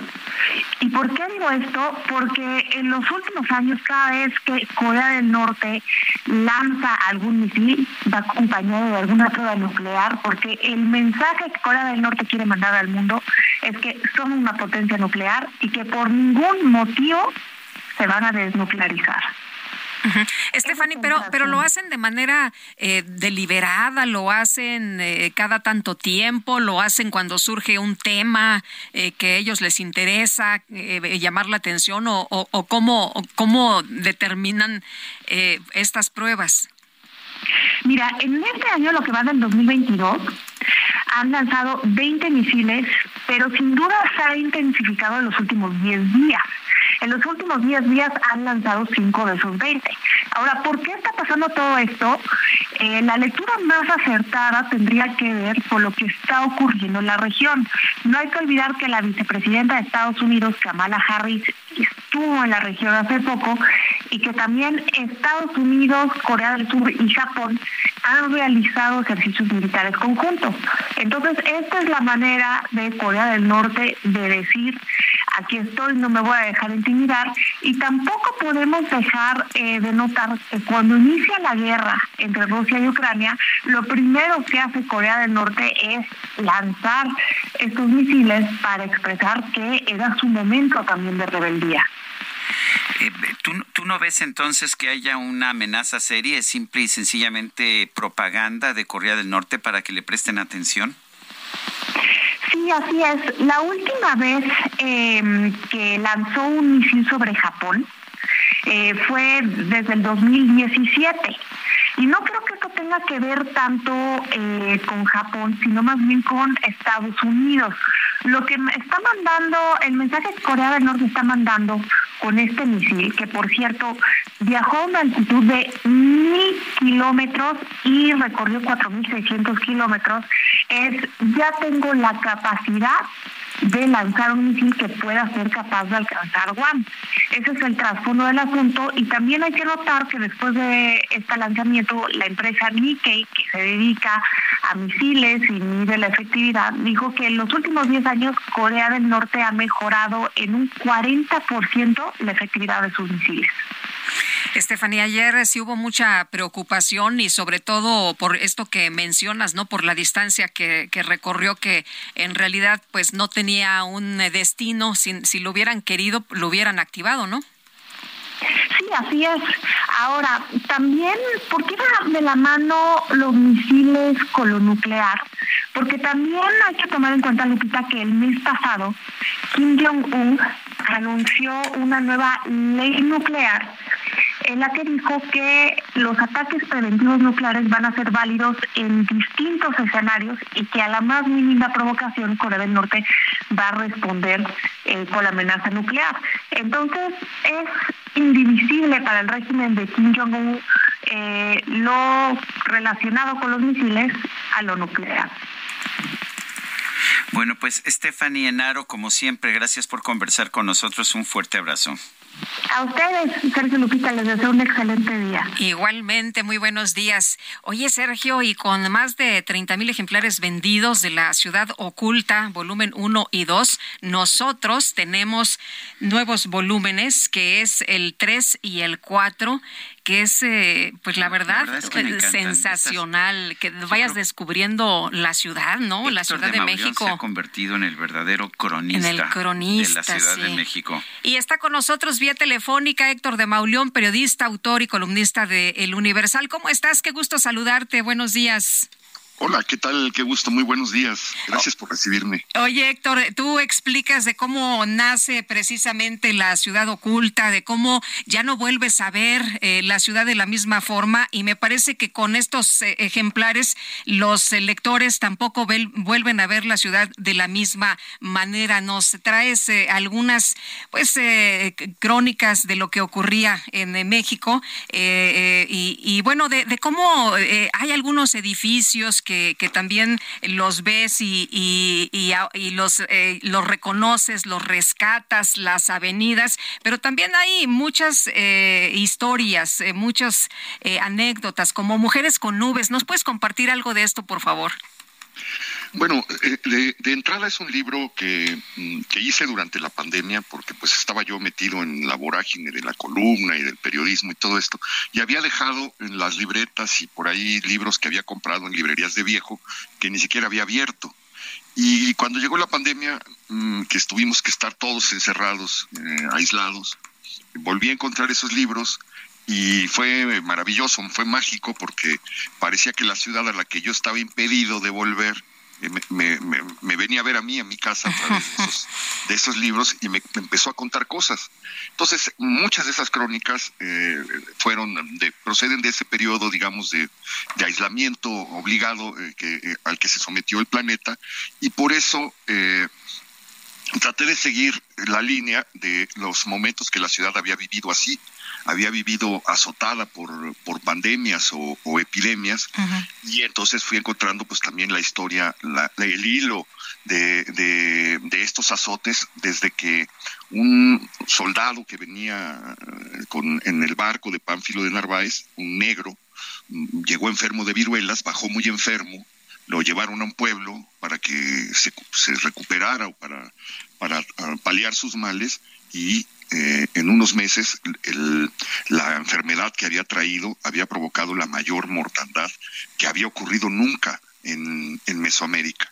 Y a partir de ahí comienza la historia de, periódica de, estas enfermedades que van azotando a la, a la ciudad. Hay una, una crónica muy impresionante de Guillermo Prieto en sus en Memorias de mis tiempos de cómo encuentra la ciudad eh, bajo, la, bajo el azote del cólera, con las calles vacías, con calles, con casas de las que salen lamentos, con eh, rogamientos en las, en las iglesias para que detuviera eso, y ese clima de incertidumbre, incertidumbre, pues que todos pudimos percibir en 2020 cuando pasaba uno frente a los hospitales y, veía multitudes eh, a las puertas de estos esperando una cama, conectados a tanques de oxígeno, con gente llorando, con noticias de decesos, 1.500 muertos, eh, en 24 horas con, con la, pavorosa eh, idea de que había 20 mil contagios diarios y que la gente que conocíamos de repente ya no estaba, o los familiares cercanos un día estaban y al otro no. Entonces, comencé a rescatar pues esas historias y las fui eh, mezclando con otros sucesos, las grandes celebraciones como cuando el halcón Peña eh, nos, nos, nos, da el triunfo en un partido de fútbol, en un, en un equipo o en una selección que llevaba 40 años golpeada con, con las derrotas constantes y cómo la, la, ciudad sale por primera vez a celebrar al Ángel y a Reforma, un triunfo de la selección y lo que pasa en esos, en esos momentos, o los grandes crímenes, este, o eh, las grandes pérdidas, ¿no? La muerte de los poetas eh, amados por la ciudad que provocaron eh, cortejos interminables hacia el panteón, como ocurrió con el suicidio de Manuel Acuña, que eh, cuenta Juan de Dios Pesa que el cadáver estuvo, estuvo expuesto en, en, en, este, en el Palacio de la Inquisición, porque ahí estaba la Escuela de Medicina, y eh, a la gente le llamaba la atención que el poeta que se había suicidado a los 24 años, el cadáver, lloraba copiosamente. Este, y entonces eso atrajo a mucha gente e hizo que, que, que, la gente lo acompañara hasta el panteón porque ya muchos habían memorizado ese poema que seguimos repitiendo durante 150 años, este, muchas generaciones, que es el Nocturno a Rosario, el gran, el gran poema eh, trágico de, de Manuel Acuña. Entonces, pues la ciudad ofrece historias desde, desde, la, eh, desde la época anterior a la conquista, durante todo el virreinato, durante el calamitoso siglo XIX y durante esa cosa extrañísima que fue, que fue el siglo XX, y nos la sigue dando cuando ya no esperábamos eh, verlas, como fue pues este, este ataque de la pandemia, eh, que, que era algo que pues nadie pensaba que, se volvería a ver, ¿no?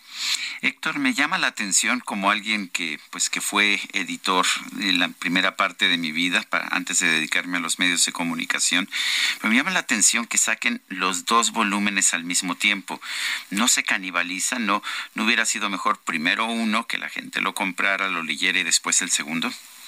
Pues salieron los tomos uno y dos, eh, porque el libro que yo entregué eh, era muy grande. era muy grande, era más de 400 cuartillas, entonces dijeron, va a ser un libro muy caro, eh, esto va a hacer que mucha gente no lo pueda comprar, mejor lo partimos en dos para que el que no pueda y si quiere esperar la quincena, pues lo pueda, lo pueda hacer y sea más barato. Y al libro le fue muy bien.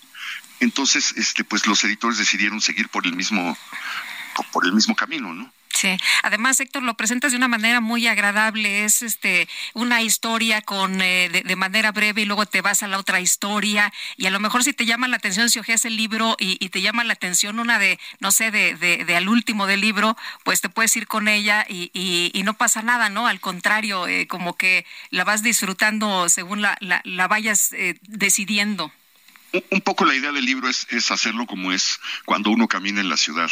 Cuando uno camina en el centro de la ciudad, por ejemplo, encuentra en la misma cuadra todos los tiempos encuentra las ruinas prehispánicas o una piedra prehispánica, encuentra un palacio virreinal, encuentra una casona del siglo XIX, encuentra un edificio moderno y da la vuelta y, se va repitiendo eh, inesperadamente eh, por los caprichos de la ciudad los, la sucesión de edificios y de cosas que la ciudad te va contando, te va diciendo cuando tú vas caminando. Entonces, pues un poco la idea era que fuera un libro en el que la gente se pudiera perder, eh, pudiera ir caminando, este, como se camina una ciudad, encontrando, encontrando distintas cosas y no una procesión cronológica que empezara en la, en la, en el virreinato o en la conquista y acabara en, en los días. Como lo haces en tu programa de televisión, El Foco, ¿no es así? Pues sí, porque es lo que la ciudad va, va, va ofreciendo, ¿no? Ese es un bosque donde está todo este, comprimido, todas las épocas y todos los momentos, en una ciudad que además, como cumplió 500 años de haber sido refundada, pues está llena de historias y de cosas eh, que, que, nos debe contar. Es una ciudad que tiene una muy mala relación con la memoria. Eh, hemos, la hemos destruido, hemos agotado la, la, memoria de la ciudad, pero sin embargo eh, tiene en muchos lugares este, todavía muchas cosas que nos están diciendo cosas que nos están contando historias, ¿no? Pues Héctor, como siempre, gracias por platicar con nosotros y por invitarnos a leer estos volúmenes de Ciudad Oculta, La Ciudad Oculta. Les agradezco muchísimo, un abrazo muy fuerte y para su auditorio también. Hasta luego, muy buenos días. Héctor de Mauleón, periodista, autor y columnista de El Universal. Y hablaba, hablaba Héctor acerca de pues la muerte de los poetas como Manuel Acuña. Quizás no tuvo tanta, pues tanto impacto como Acuña en su momento, pero ayer falleció un poeta importante, David Huerta, tenía 72 años y además era hijo de otro gran poeta mexicano, Efraín Huerta eh, los dos realmente son referentes. Eh, en alguna ocasión dijo que él era hijo de la generación de 1968. Decía que la poesía se opone a la política, pero también la continúa y la perfecciona. La política en este país es un campo de batalla de intereses muy turbios a lo largo del tiempo, por lo menos a lo largo de mi vida. Eso es lo que señalaba la secretaria de Cultura, Alejandra Frausto. Alejandra Frausto eh, dijo en Twitter lamento profundamente el fallecimiento de David Huerta, uno de los escritores más destacados de las últimas eh, décadas. Son las 8.54. Regresamos en un momento más.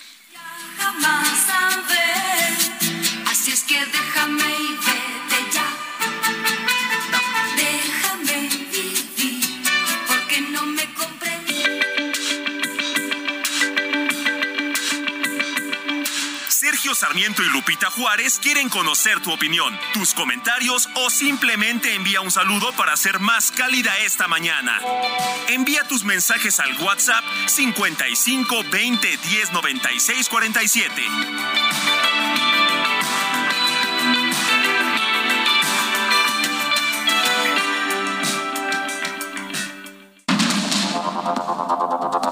Continuamos con Sergio Sarmiento y Lupita Juárez por el Heraldo Radio.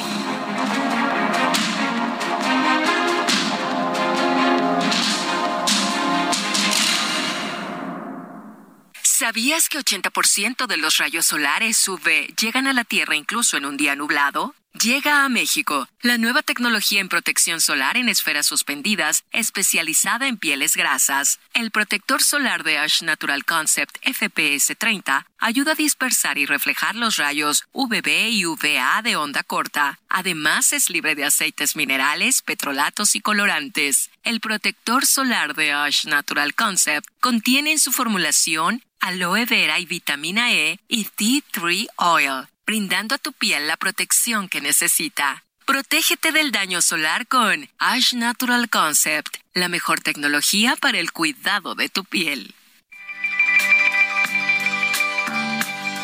Amor, tranquilo, no te voy a molestar. Mi suerte estaba echada, ya lo sé y que hay un torrente dando vueltas por tu mente, amor. Lo nuestro solo fue casualidad. La misma hora, el mismo bulevar. No temas, no hay cuidado, no te culpo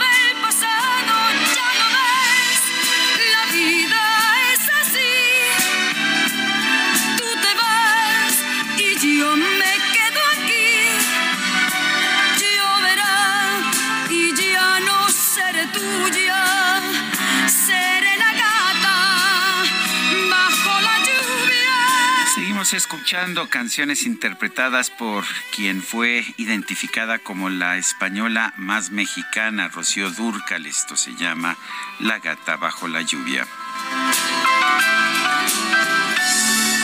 Amor.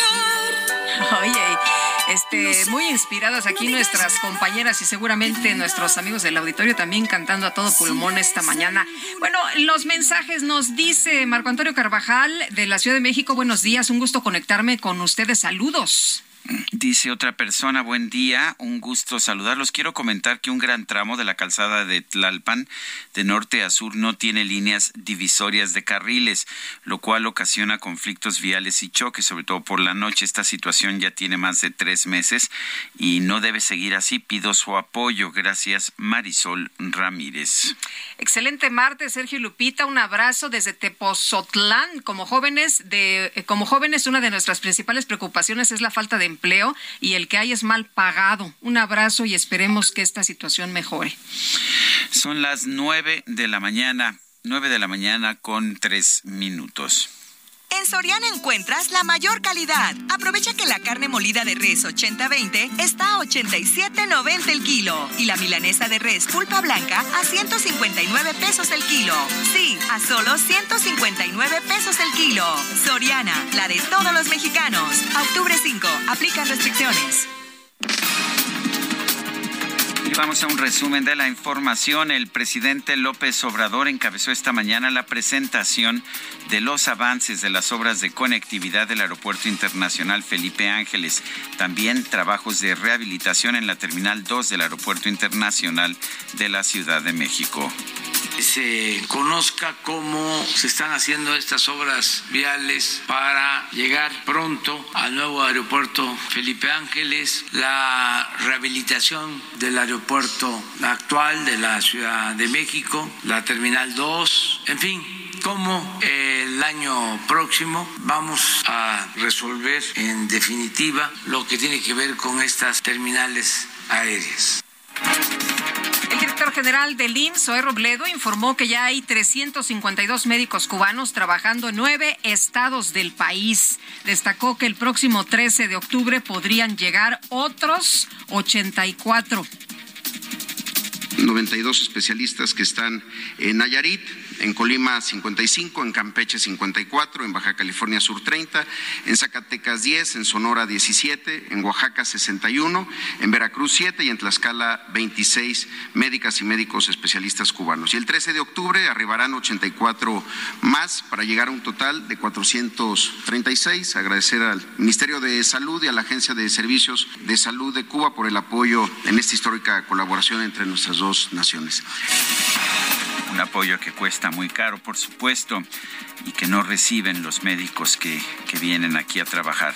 La Cámara de Diputados anunció que este miércoles se va a realizar un encuentro entre legisladores y autoridades federales para hablar sobre la iniciativa que propone establecer la donación de órganos de forma automática. El coordinador de Morena en San Lázaro, Ignacio Mier, confirmó que el Comité de Ética de la Cámara Baja va a investigar a la diputada María Clemente García por haber difundido contenido sexual en sus redes sociales. Las autoridades de Japón denunciaron que el ejército de Corea del Norte disparó un misil balístico de alcance intermedio que cayó en el Océano Pacífico a 3.000 kilómetros de su zona económica exclusiva. El secretario de Estado de la Unión Americana, Anthony Blinken, aseguró que su país respalda el enfoque holístico que ha adoptado el presidente de Colombia, Gustavo Petro, en la lucha contra el narcotráfico.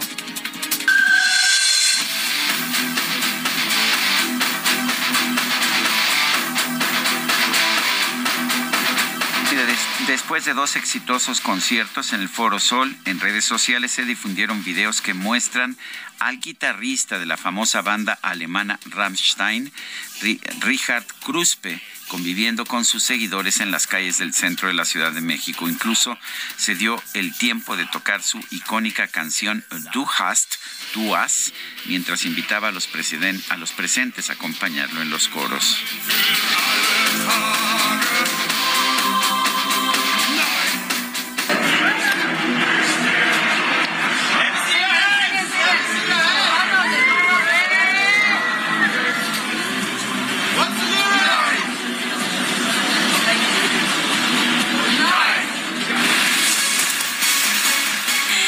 Hablamos alemán los mexicanos, pero ¿qué tal esta, eh? Que esa no, sí no sale, sale. esta sí no sale. Bueno, vamos con otra información. El presidente López Obrador negó que la Sedena haya adquirido con Pegasus un software para espiar a periodistas y activistas. Son labores de inteligencia no de espionaje. Nosotros no espiamos, es lo que dice López Obrador, pero vamos a escuchar la mañanera. Eh, Ellos tienen eh, labores de inteligencia que llevan a cabo, que no de espionaje, que es distinto. Nosotros no espiamos a opositores y este lo que buscan nuestros adversarios pues es eh, eh, equipararnos con los que gobernaban anteriormente y no somos lo mismo. Y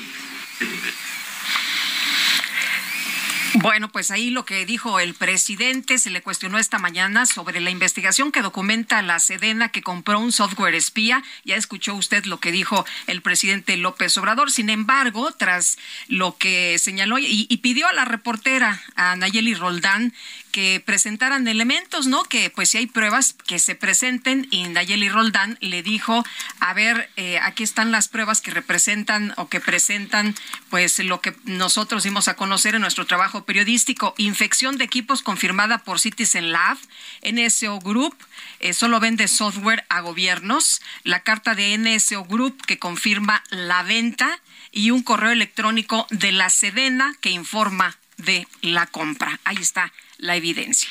Nueve de la mañana con nueve minutos. Desde México. Para el mundo. La micro deportiva. Pues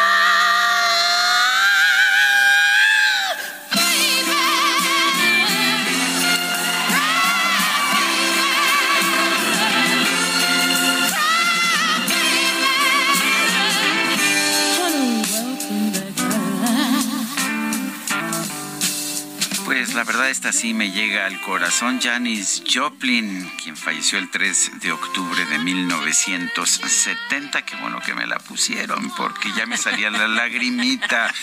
Pero bueno, ya está aquí con nosotros nuestro extraordinario comentarista deportivo Julio Romero. ¿Cómo estás, hombre, muchas gracias, muy bien, Sergio, Lupita, amigos del auditorio, qué placer qué saludarles. Buena música, trae la micro, ¿eh? Recordando a la bruja cósmica, recordando a la bruja mi, cósmica. Mi sobrina te ofrece una disculpa, que no pretende que todos los equipos este, ofrezcas crónicas. De Está todos bien, los eh, pondremos atención a los patriotas. Prometido, prometido que No, pondremos no, puedes, atención. puedes, mira, ya puedes eh, empezar a eliminar a los, a los osos de Chicago que no, que pintan que no, va- no van para ningún lado Ay, este año. esos osos de Chicago y, Y- y los cafés de los. Browns, qué manera de perder. Pero bueno, en fin, qué cosas.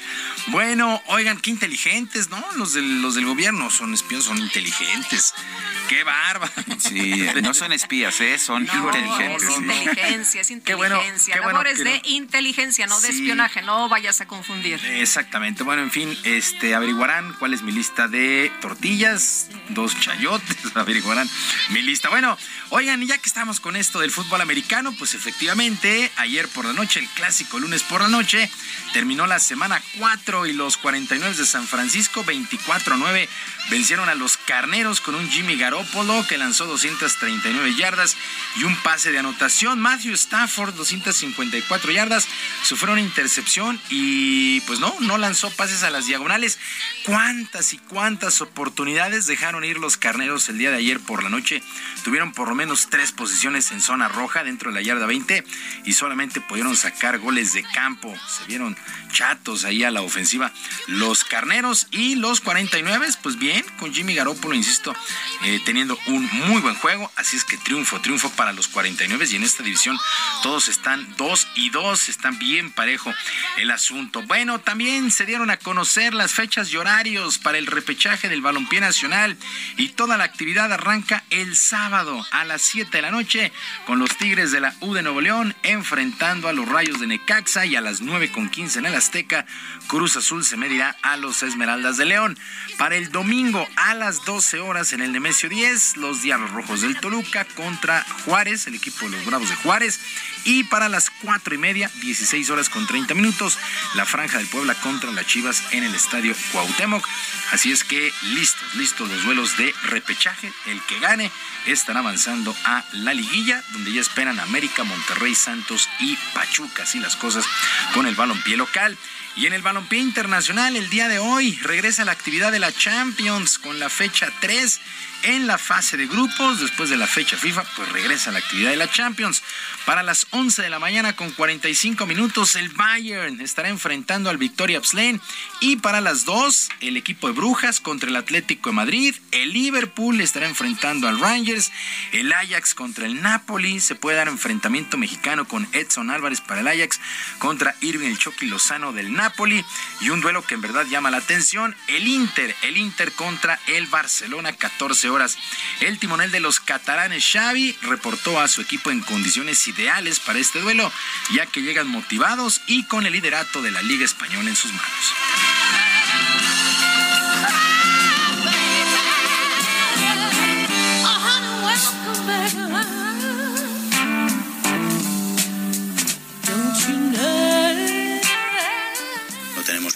Claro de que queremos dominar, queremos tener el balón, queremos jugar en campo contrario, lo que vamos viendo del, del equipo en los últimos meses, ¿no? Eh, y es un, es un rival importante, es Champions, es un partido realmente no, no crucial, no crucial, no definitivo diría, pero sí muy importante para, para el devenir del, del grupo, ¿no?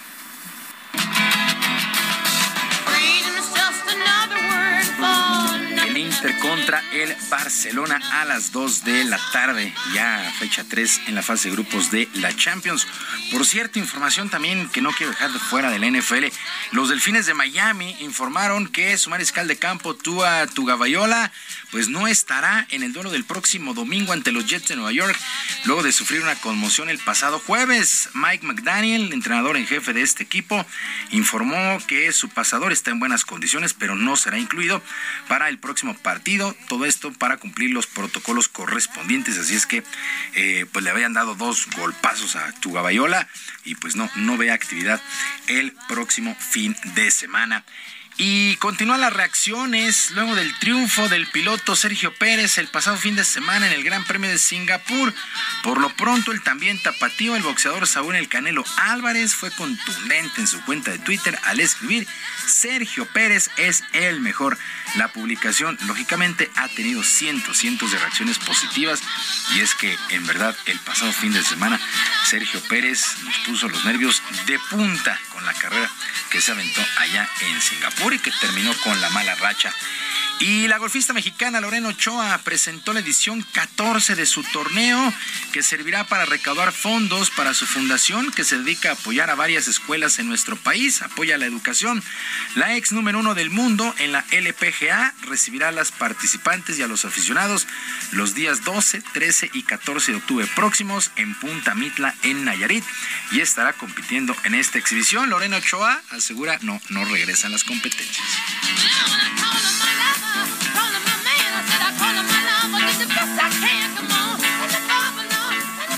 es lo más este, divertido y lo más bonito, ¿no? Fuera de esta presión que, que pues, ya no es necesaria, ¿no? Porque soy mamá, soy retirada, este, trabajo para la fundación, no para el golf. este, pero pues, lo más bonito es ver a mis compañeras, grandes este, amigas. Ese semana especial fue muy, muy bonito porque fuimos todas las mejores del mundo, platicamos como nuestras diferentes experiencias, cada uno en su momento. Oh Lord, won't you buy me 12, 13 y 14 de octubre próximos, allá en Punta Mitla, Nayarit, el torneo de golf Lorena Ochoa. Sergio Lupita, amigos del auditorio, la información deportiva este martes. Muchas gracias, Julio. Que es un gran día para todos. Oh Lord, won't you buy me a Mercedes?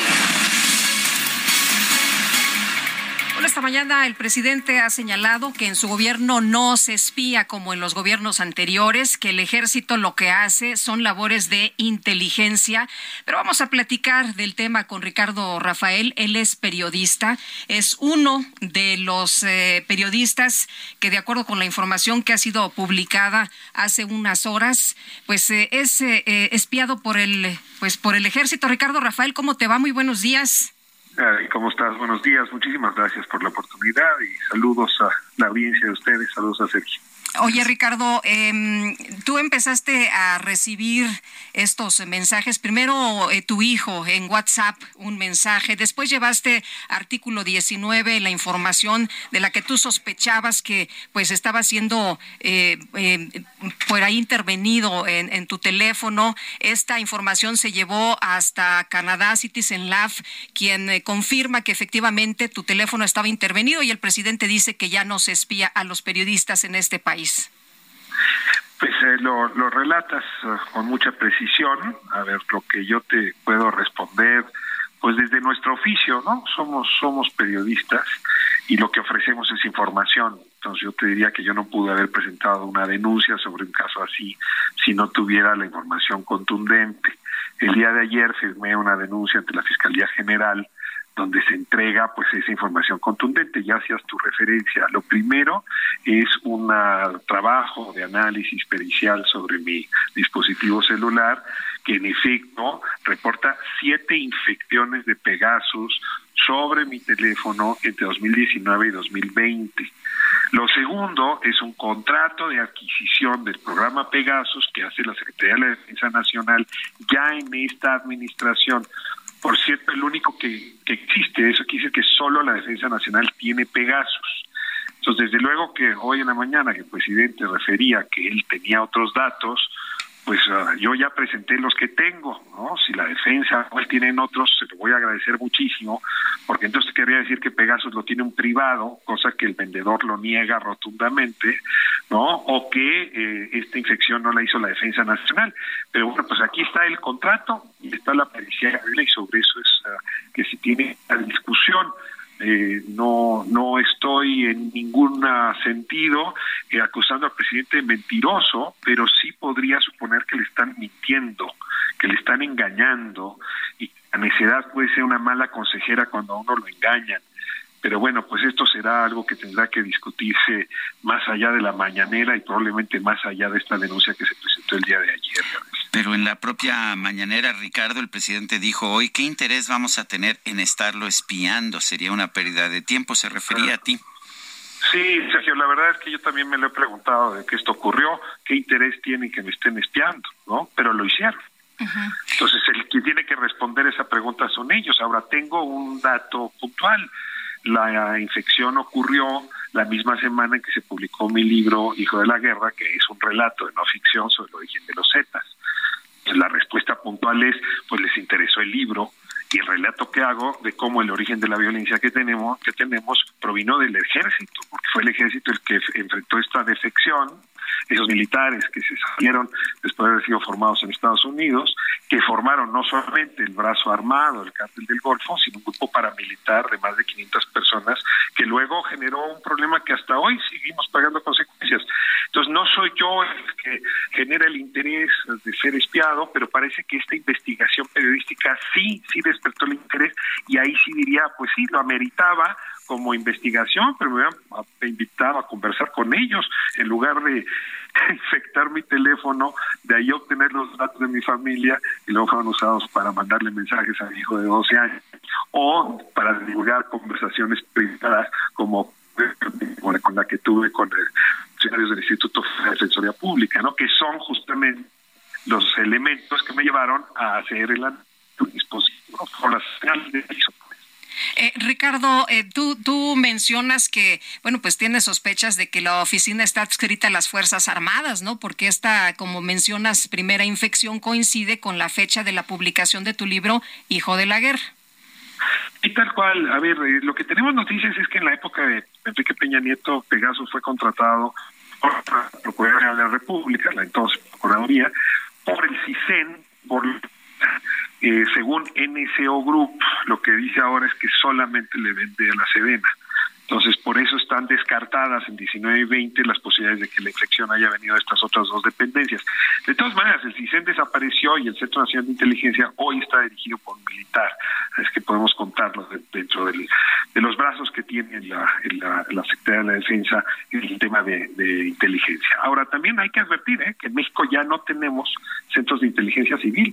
O sea, hicimos algo extraño para una democracia y es que solamente hay centros de inteligencia militar, ¿no? Y por el otro lado, pues hay suficiente información para saber que ellos están fusionando toda esa información en una sola oficina.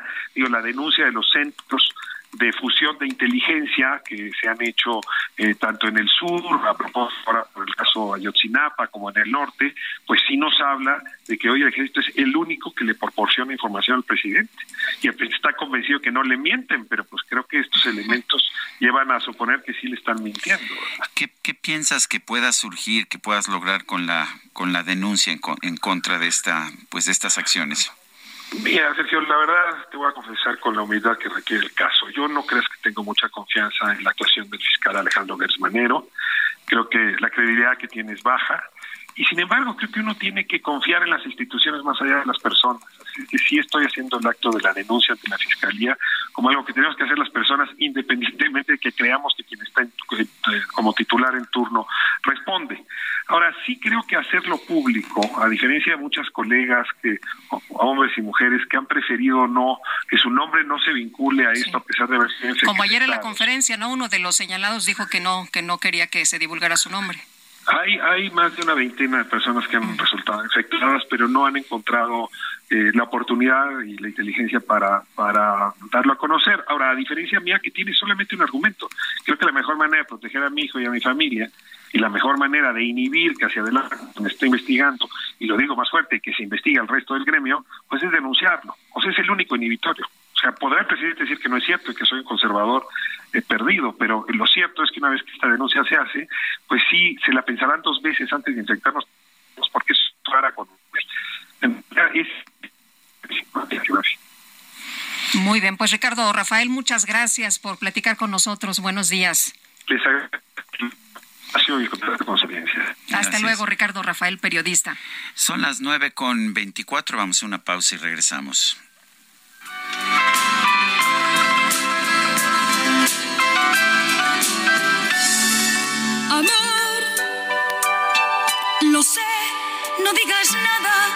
De verdad. Si ves algo.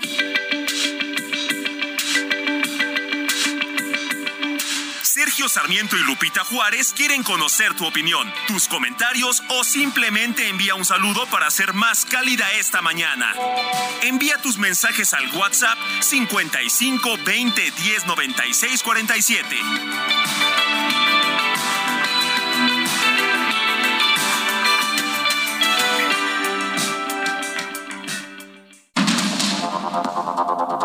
Continuamos con Sergio Sarmiento y Lupita Juárez por el Heraldo Radio.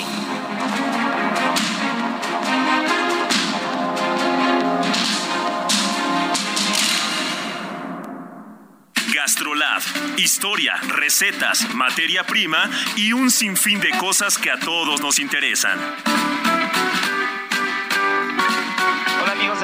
Radio, soy el chef Israel Arechiga de Gastrolab y en el marco del Día Mundial del Vegetarianismo que se celebró este fin de semana pasado, me pidieron una receta para poder usar una mantequilla pero totalmente vegana. Así que los ingredientes son muy sencillos y los encontré en gastrolabweb.com en diagonal recetas y es muy sencillo. Necesitamos una taza de leche de soya, una cucharadita de vinagre de manzana, 50 gramos de harina de avena, media cucharadita de sal, una cucharadita de lecitina de soya, un poco de levadura nutricional y una taza de aceite de coco. El procedimiento es muy sencillo, lo único que tenemos que hacer es colocar la leche vegetal con vinagre, harina, sal, lecitina de soya y la levadura en la licuadora. Una vez que está esto, vamos a derretir por otra parte el aceite de coco y lo vamos a mezclar en forma de hilo. Ahora sí, volvemos a regresar a la licuadora, ponemos en un molde y una vez que esté sólida, tenemos nuestra mantequilla vegana para untar un buen pan o para hacer una de las tantas recetas que tenemos en gastrolabweb.com.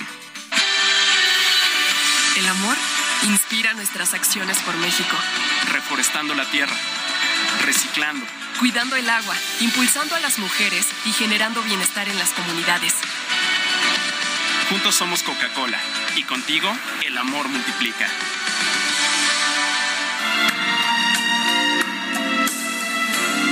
Cómo han pasado los años, cómo cambiaron las cosas.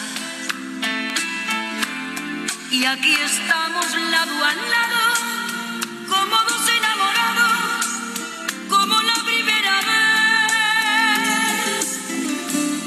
Cómo han pasado los años.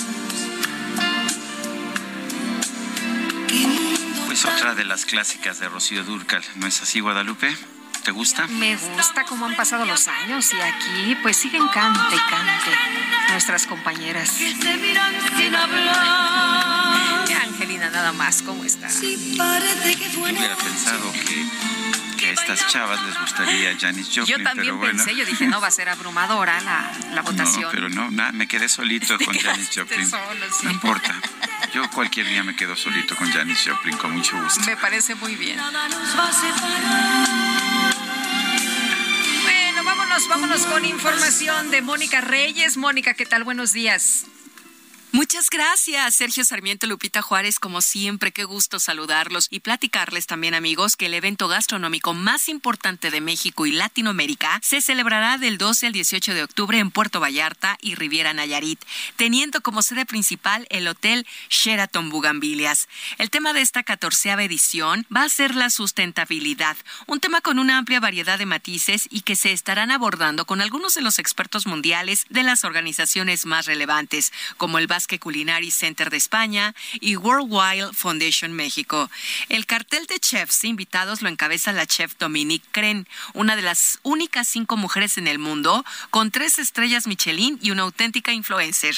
Show cookings, conferencias, catas premium, talleres gourmet y cenas exclusivas en uno de los lugares más bellos del mundo. Así es que, pues esperemos lo inesperado y no se pierdan Vallarta Nayarit Gastronómica 2022. Para más información visita www.vallartanayaritgastronómica.com. Regreso de nuevo con ustedes. Gracias. Gracias, Mónica Reyes. Buenos días. Bueno, pues uh, vamos a vamos a otros temas. Vamos al tema de los candidatos al gobierno de Coahuila. Sabemos que pues se acercan elecciones allá en Coahuila. Vamos a conversar con Juan Ricardo Pérez Escamilla, él es cofundador de Oráculos y fundador de la Central de Inteligencia Política. Y bueno, ellos acaban de dar a conocer en el Heraldo un análisis de reputación mediática de actores en el caso de Coahuila. Este, pues este análisis de reputación mediática se llama ARMA. Y Juan Ricardo Pérez Escamilla, cuéntanos cómo están las armas de los candidatos al gobierno de Coahuila. Sergio, ¿qué tal? Buenos días, Lupita. Buenos Hola, días, ¿qué tal? Buen día. Eh, buen día, un gusto poder platicar eh, con ustedes. Como bien dices, el día de hoy publicamos el estudio ARMA. ARMA quiere decir análisis de reputación mediática y es un estudio que sirve para este para lo que, lo que hacemos, medimos, comparamos y contrastamos tendencias mediáticas para entender cómo se están posicionando. El mes pasado también hablamos respecto de de esto, ¿no? Hay que recordarle a la gente que hay dos elecciones ahorita, eh, bueno, el siguiente año, son Coahuila y el Edomex, ambas elecciones eh, son bastiones pristas, los últimos que le quedan, eh, entonces pues van a ser unas elecciones muy competidas. Ahora bien, lo que nosotros hicimos en este periodo es analizar cómo se están comportando los aspirantes a la candidatura de Coahuila. ¿Por qué de Coahuila? Porque en el Estado de México la candidata ya es Delfina Gómez. Bueno, todavía formalmente no es candidata, pero ya ganó la encuesta.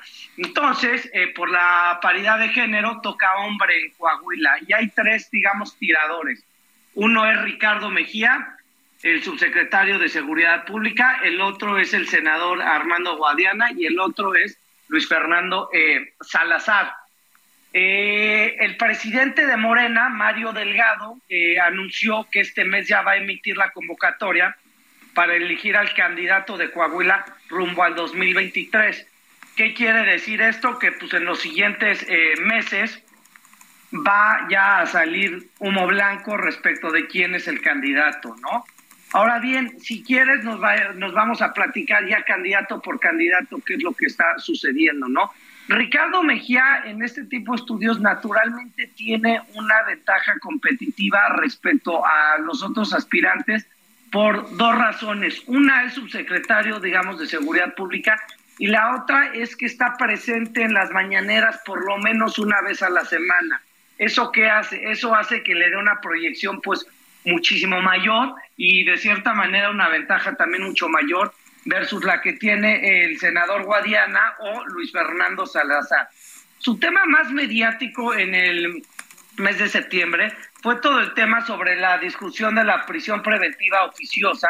Este tema fue el que mayor eh, presencia mediática le dio y generó el 59% de su cobertura mediática.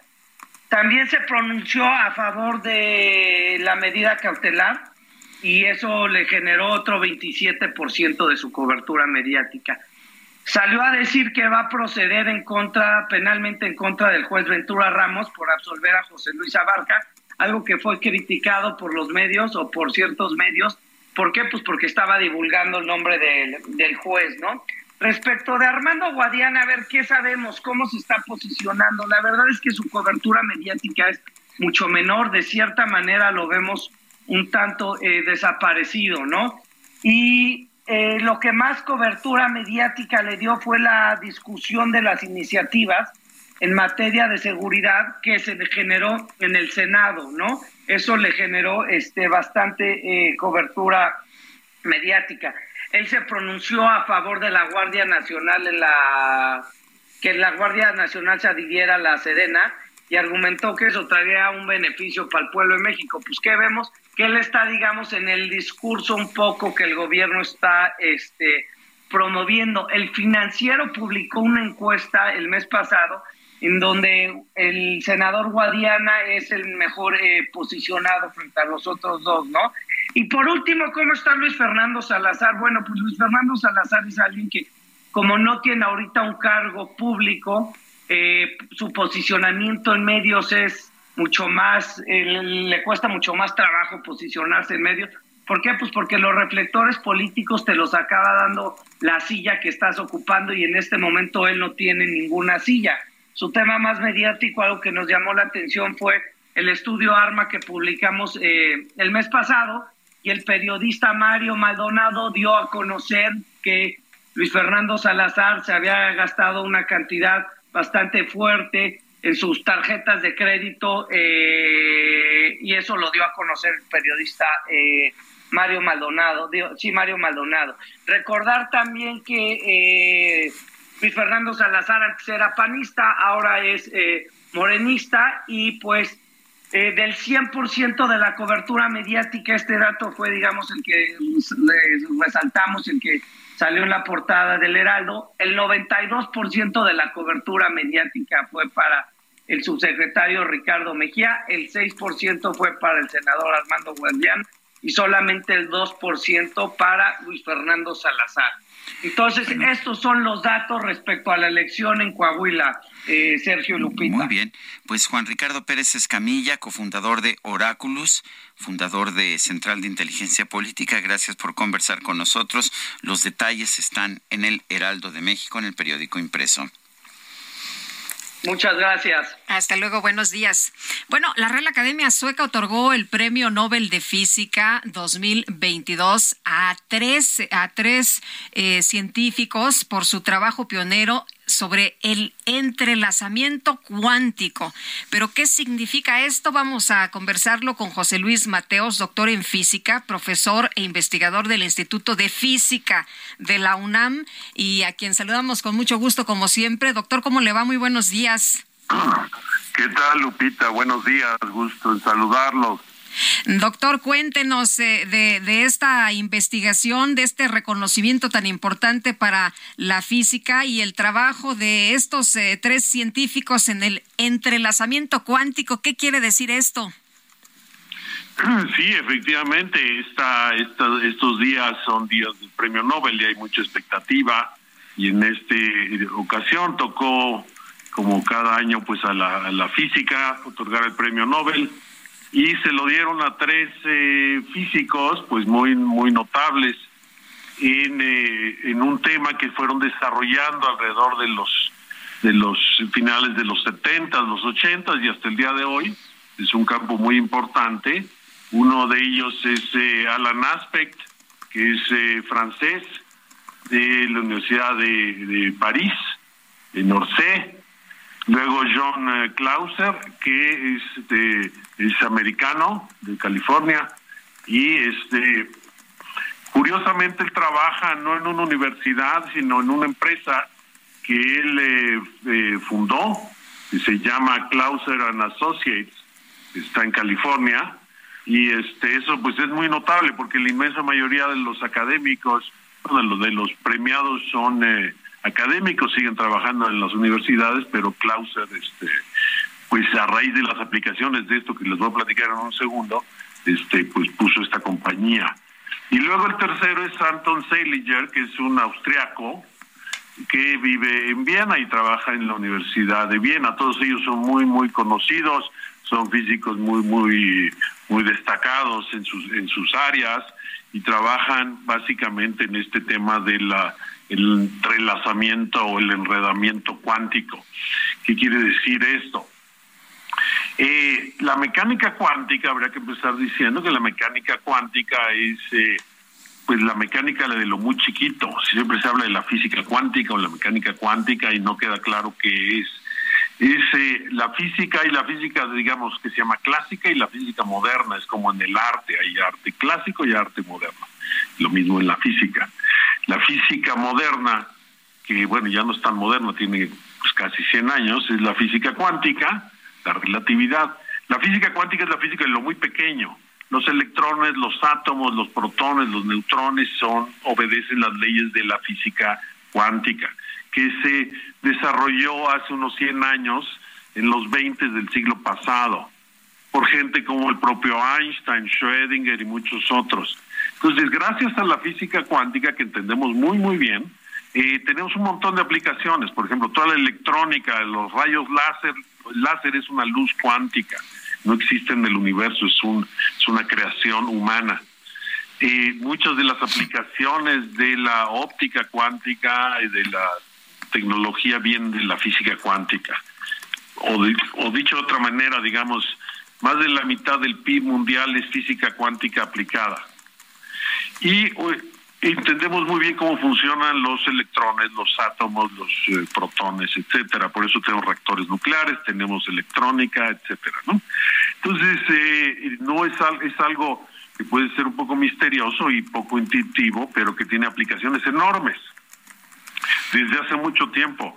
Entonces, ahora, lo que hicieron ellos tres y por los que por lo que le dan el Nobel a estos, a estos, a estos tres físicos es porque eh, en los 70 se encontró un fenómeno muy muy peculiar, muy poco intuitivo, que se llama entrelazamiento. Quiere decir que si yo tengo un estado que se llama enredado o entrelazado, y yo observo una parte de ese sistema, inmediatamente, aunque esté la otra parte muy lejos, puedo detectarla. Eh, lo hacen con, con, luz, con eh, estados de energía de luz que se llaman fotones, y entonces enredan, digamos, dos fotones y luego eh, los separan, digamos, el fotón 1 está en un lado y el otro fotón 2 muy lejos, y si observo qué pasa con el fotón 1, inmediatamente sé qué pasó con el fotón 2. Eh, déjenme ponerles un ejemplo que no es, es una analogía, no es un efecto real, pero es una analogía, una analogía que sirve para ilustrar esto. Eh, imaginemos que estamos viendo una pareja, eh, un hombre y una mujer bailando tango en forma eh, muy profesional y también muy romántica y están entrelazados, pues literalmente, digamos, están las piernas, los brazos entrelazados, están girando en esta danza bailando tango. Y de repente los meto en una, en una caja y, digamos, agarro uno de ellos dos y los meto en una segunda caja y lo mando muy lejos, digamos, a Buenos Aires. Y la otra caja la mando a la Ciudad de México. Bueno, cuando yo abro la caja en la Ciudad de México para ver quién quedó ahí, digamos que veo que es la mujer, en ese momento, en forma instantánea, sé que en Buenos Aires está el hombre. ¿Por qué? Porque estaban en un estado entrelazado y si sé una parte del sistema es el otro.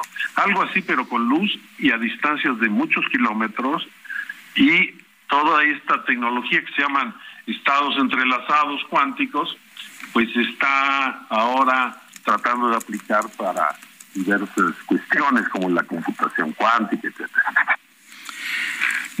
Pues qué, qué, interesante y muchas gracias, doctor, por platicarlo esta mañana para nuestro auditorio, para nosotros, para entenderlo mucho mejor. Muchísimas gracias. Gracias, gracias, Lupita. Saludos a Sergio. Sí, claro que sí. ahora, ahora sí, no, no, no tuvimos mucha oportunidad de hacer preguntas, pero fuiste muy claro. Fuerte abrazo, José Luis. Gracias acaparar los micrófonos. no, estuvo sensacional. Gracias. Es José Luis Mateos, doctor en física, profesor e investigador del Instituto de Física de la UNAM. La Secretaría de la Defensa puso a disposición de la Fiscalía de Jalisco a dos personas relacionadas con agresión en Zapopan. Mayeli Mariscal, cuéntanos. Hola, ¿qué tal? Muy buen día. Buen día también a todo el auditorio. Pues ya estas dos personas que resultaron heridas luego de los hechos, el enfrentamiento de este domingo en las afueras de la Plaza Landmark en el municipio de Zapopan, fueron puestos a disposición por parte de la Secretaría de la Defensa Nacional, a disposición de la Fiscalía Estatal. Esto para continuar con las investigaciones. Se presume que forman parte de estos civiles armados quienes intentaban el secuestro de un empresario, el cual no fue concretado. Y también, por cierto, el estado de salud de las otras cuatro personas es estable, así lo informaba el gobernador Enrique Alfaro Ramírez, y se espera que también rinden su declaración para poder aportar pues mayor información a esto, a, para esclarecer estos hechos. Esa es la información desde Jalisco. Mayeli Mariscal, muchísimas gracias. Excelente día para todos. Son las 9 de la mañana con 49 minutos. Vamos a un resumen de la información más importante. El presidente Andrés Manuel López Obrador dio a conocer que está analizando la creación de una nueva aerolínea. la cual sería manejada por la empresa que estaría a cargo del tren Maya y los aeropuertos de Santa Lucía y Tulum, en otras palabras, una empresa militar posibilidad de que se tenga un proyecto para contar con una línea aérea que maneje la misma empresa que va a tener a su cargo el tren Maya y los aeropuertos, el Felipe Ángeles, el aeropuerto que ya se inició, por cierto, la construcción del aeropuerto de Tulum. Bueno, por cierto, lo da a conocer el presidente después de las filtraciones de varios documentos donde se habla de este tema. Por otro lado, el presidente López Obrador rechazó que la Secretaría de la Defensa Nacional lleve a cabo operaciones de espionaje en contra de opositores o periodistas. Ellos tienen labores de inteligencia que llevan a cabo, que no de espionaje que es distinto. Nosotros no espiamos a opositores. Lo que buscan nuestros adversarios, pues es eh, eh, equipararnos con los que gobernaban anteriormente y no somos lo mismo. Todos los medios de información, el suyo, por ejemplo, tenían muy buena relación con los anteriores gobiernos y ahora se han dedicado atacarnos a nosotros y pues cualquier cosa quieren que se convierta en un escándalo para perjudicarnos. Gabriel Llorio, subsecretario de Hacienda, explicó ante estos micrófonos que el nuevo acuerdo contra la inflación va a ser evaluado de manera quincenal. Eh, vamos a ver, no quiero adelantar una fecha, pero lo vamos a estar evaluando de manera quincenal cada vez que se eh, hace pública la información de inflación pero esperamos que antes de febrero empiece ya a estabilizarse eh, los precios de la canasta básica. En este espacio, Carlos Hurtado, director del Centro de Estudios Económicos del Sector Privado, advirtió que las acciones del gobierno federal para controlar la inflación no han dado resultados. Para controlar la inflación, el primer PASIC, el plan antiinflacionario del gobierno, pues no funcionó. Eh, digamos, si uno, si uno ve la inflación general, pues no se ha reducido, al contrario, ha aumentado eh, significativamente, mientras que el grupo de productos que el PASIC cubre, probablemente sí se ha controlado, digamos, eh, razonablemente, ¿no? Pero de ahí a que la inflación general se reduzca, eso no es, no es posible hacerlo ni con el PASIC anterior ni con este. El Ministerio de Defensa de Rusia afirmó que más de 200 mil ciudadanos rusos ya han sido incorporados al ejército como parte de la movilización parcial de reservistas que anunció el presidente Vladimir Putin. La Federación Indonesia de Fútbol excluyó de por vida a dos dirigentes de Arema AFC tras los disturbios registrados el pasado fin de semana en el estadio de la ciudad de Malang, los cuales dejaron 125 muertos, entre ellos niños. Todo el mundo en esta fiesta se tiene que divertir. Lo que vayamos diciendo lo tienen que repetir. A cantar, a cantar, pues en redes sociales se difundió un video grabado, una fiesta, se, difundió un video grabado con una fiesta de cumpleaños de una niña de Nuevo León. Se observa en este video a la festejada abriendo sus regalos, ya sabes, con esta emoción de una niña que recibe eh, regalos de cumpleaños, hasta que se da cuenta que no le dieron juguetes, solamente ropa.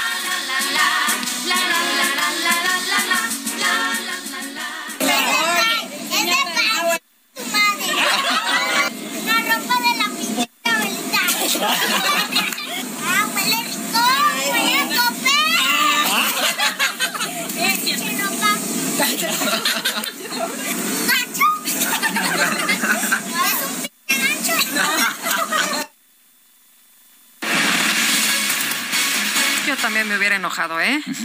Sin duda. Se- esperas juguetito, algo, ¿no? Para divertirte y te regalan ropa, no sean así.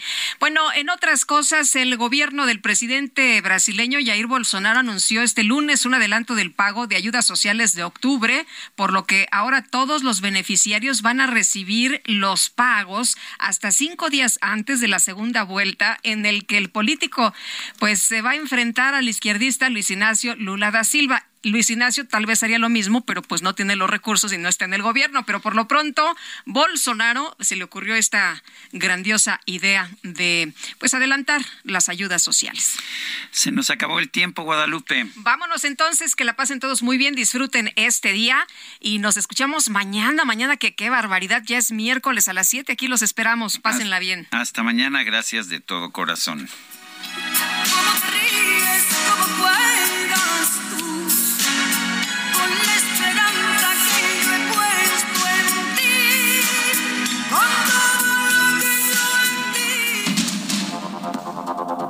Heraldo Media Group presentó Sergio Sarmiento y Lupita Juárez.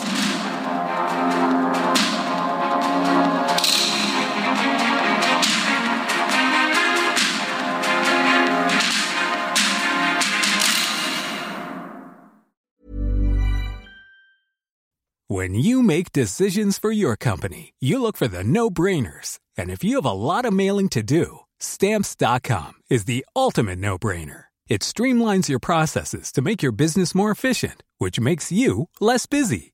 Mail checks, invoices, legal documents, and everything you need to keep your business running with stamps.com. Seamlessly connect with every major marketplace and shopping cart. Schedule package pickups and see your cheapest and fastest shipping options from different carriers with rates up to 89% off USPS and UPS rates. And with the stamps.com mobile app, you can take care of mailing and shipping wherever you are. Make the same no-brainer decision as over 1 million other businesses with stamps.com. Sign up with code program for a 4-week trial plus free postage and a free digital scale. No long-term commitments or contracts. That's stamps.com.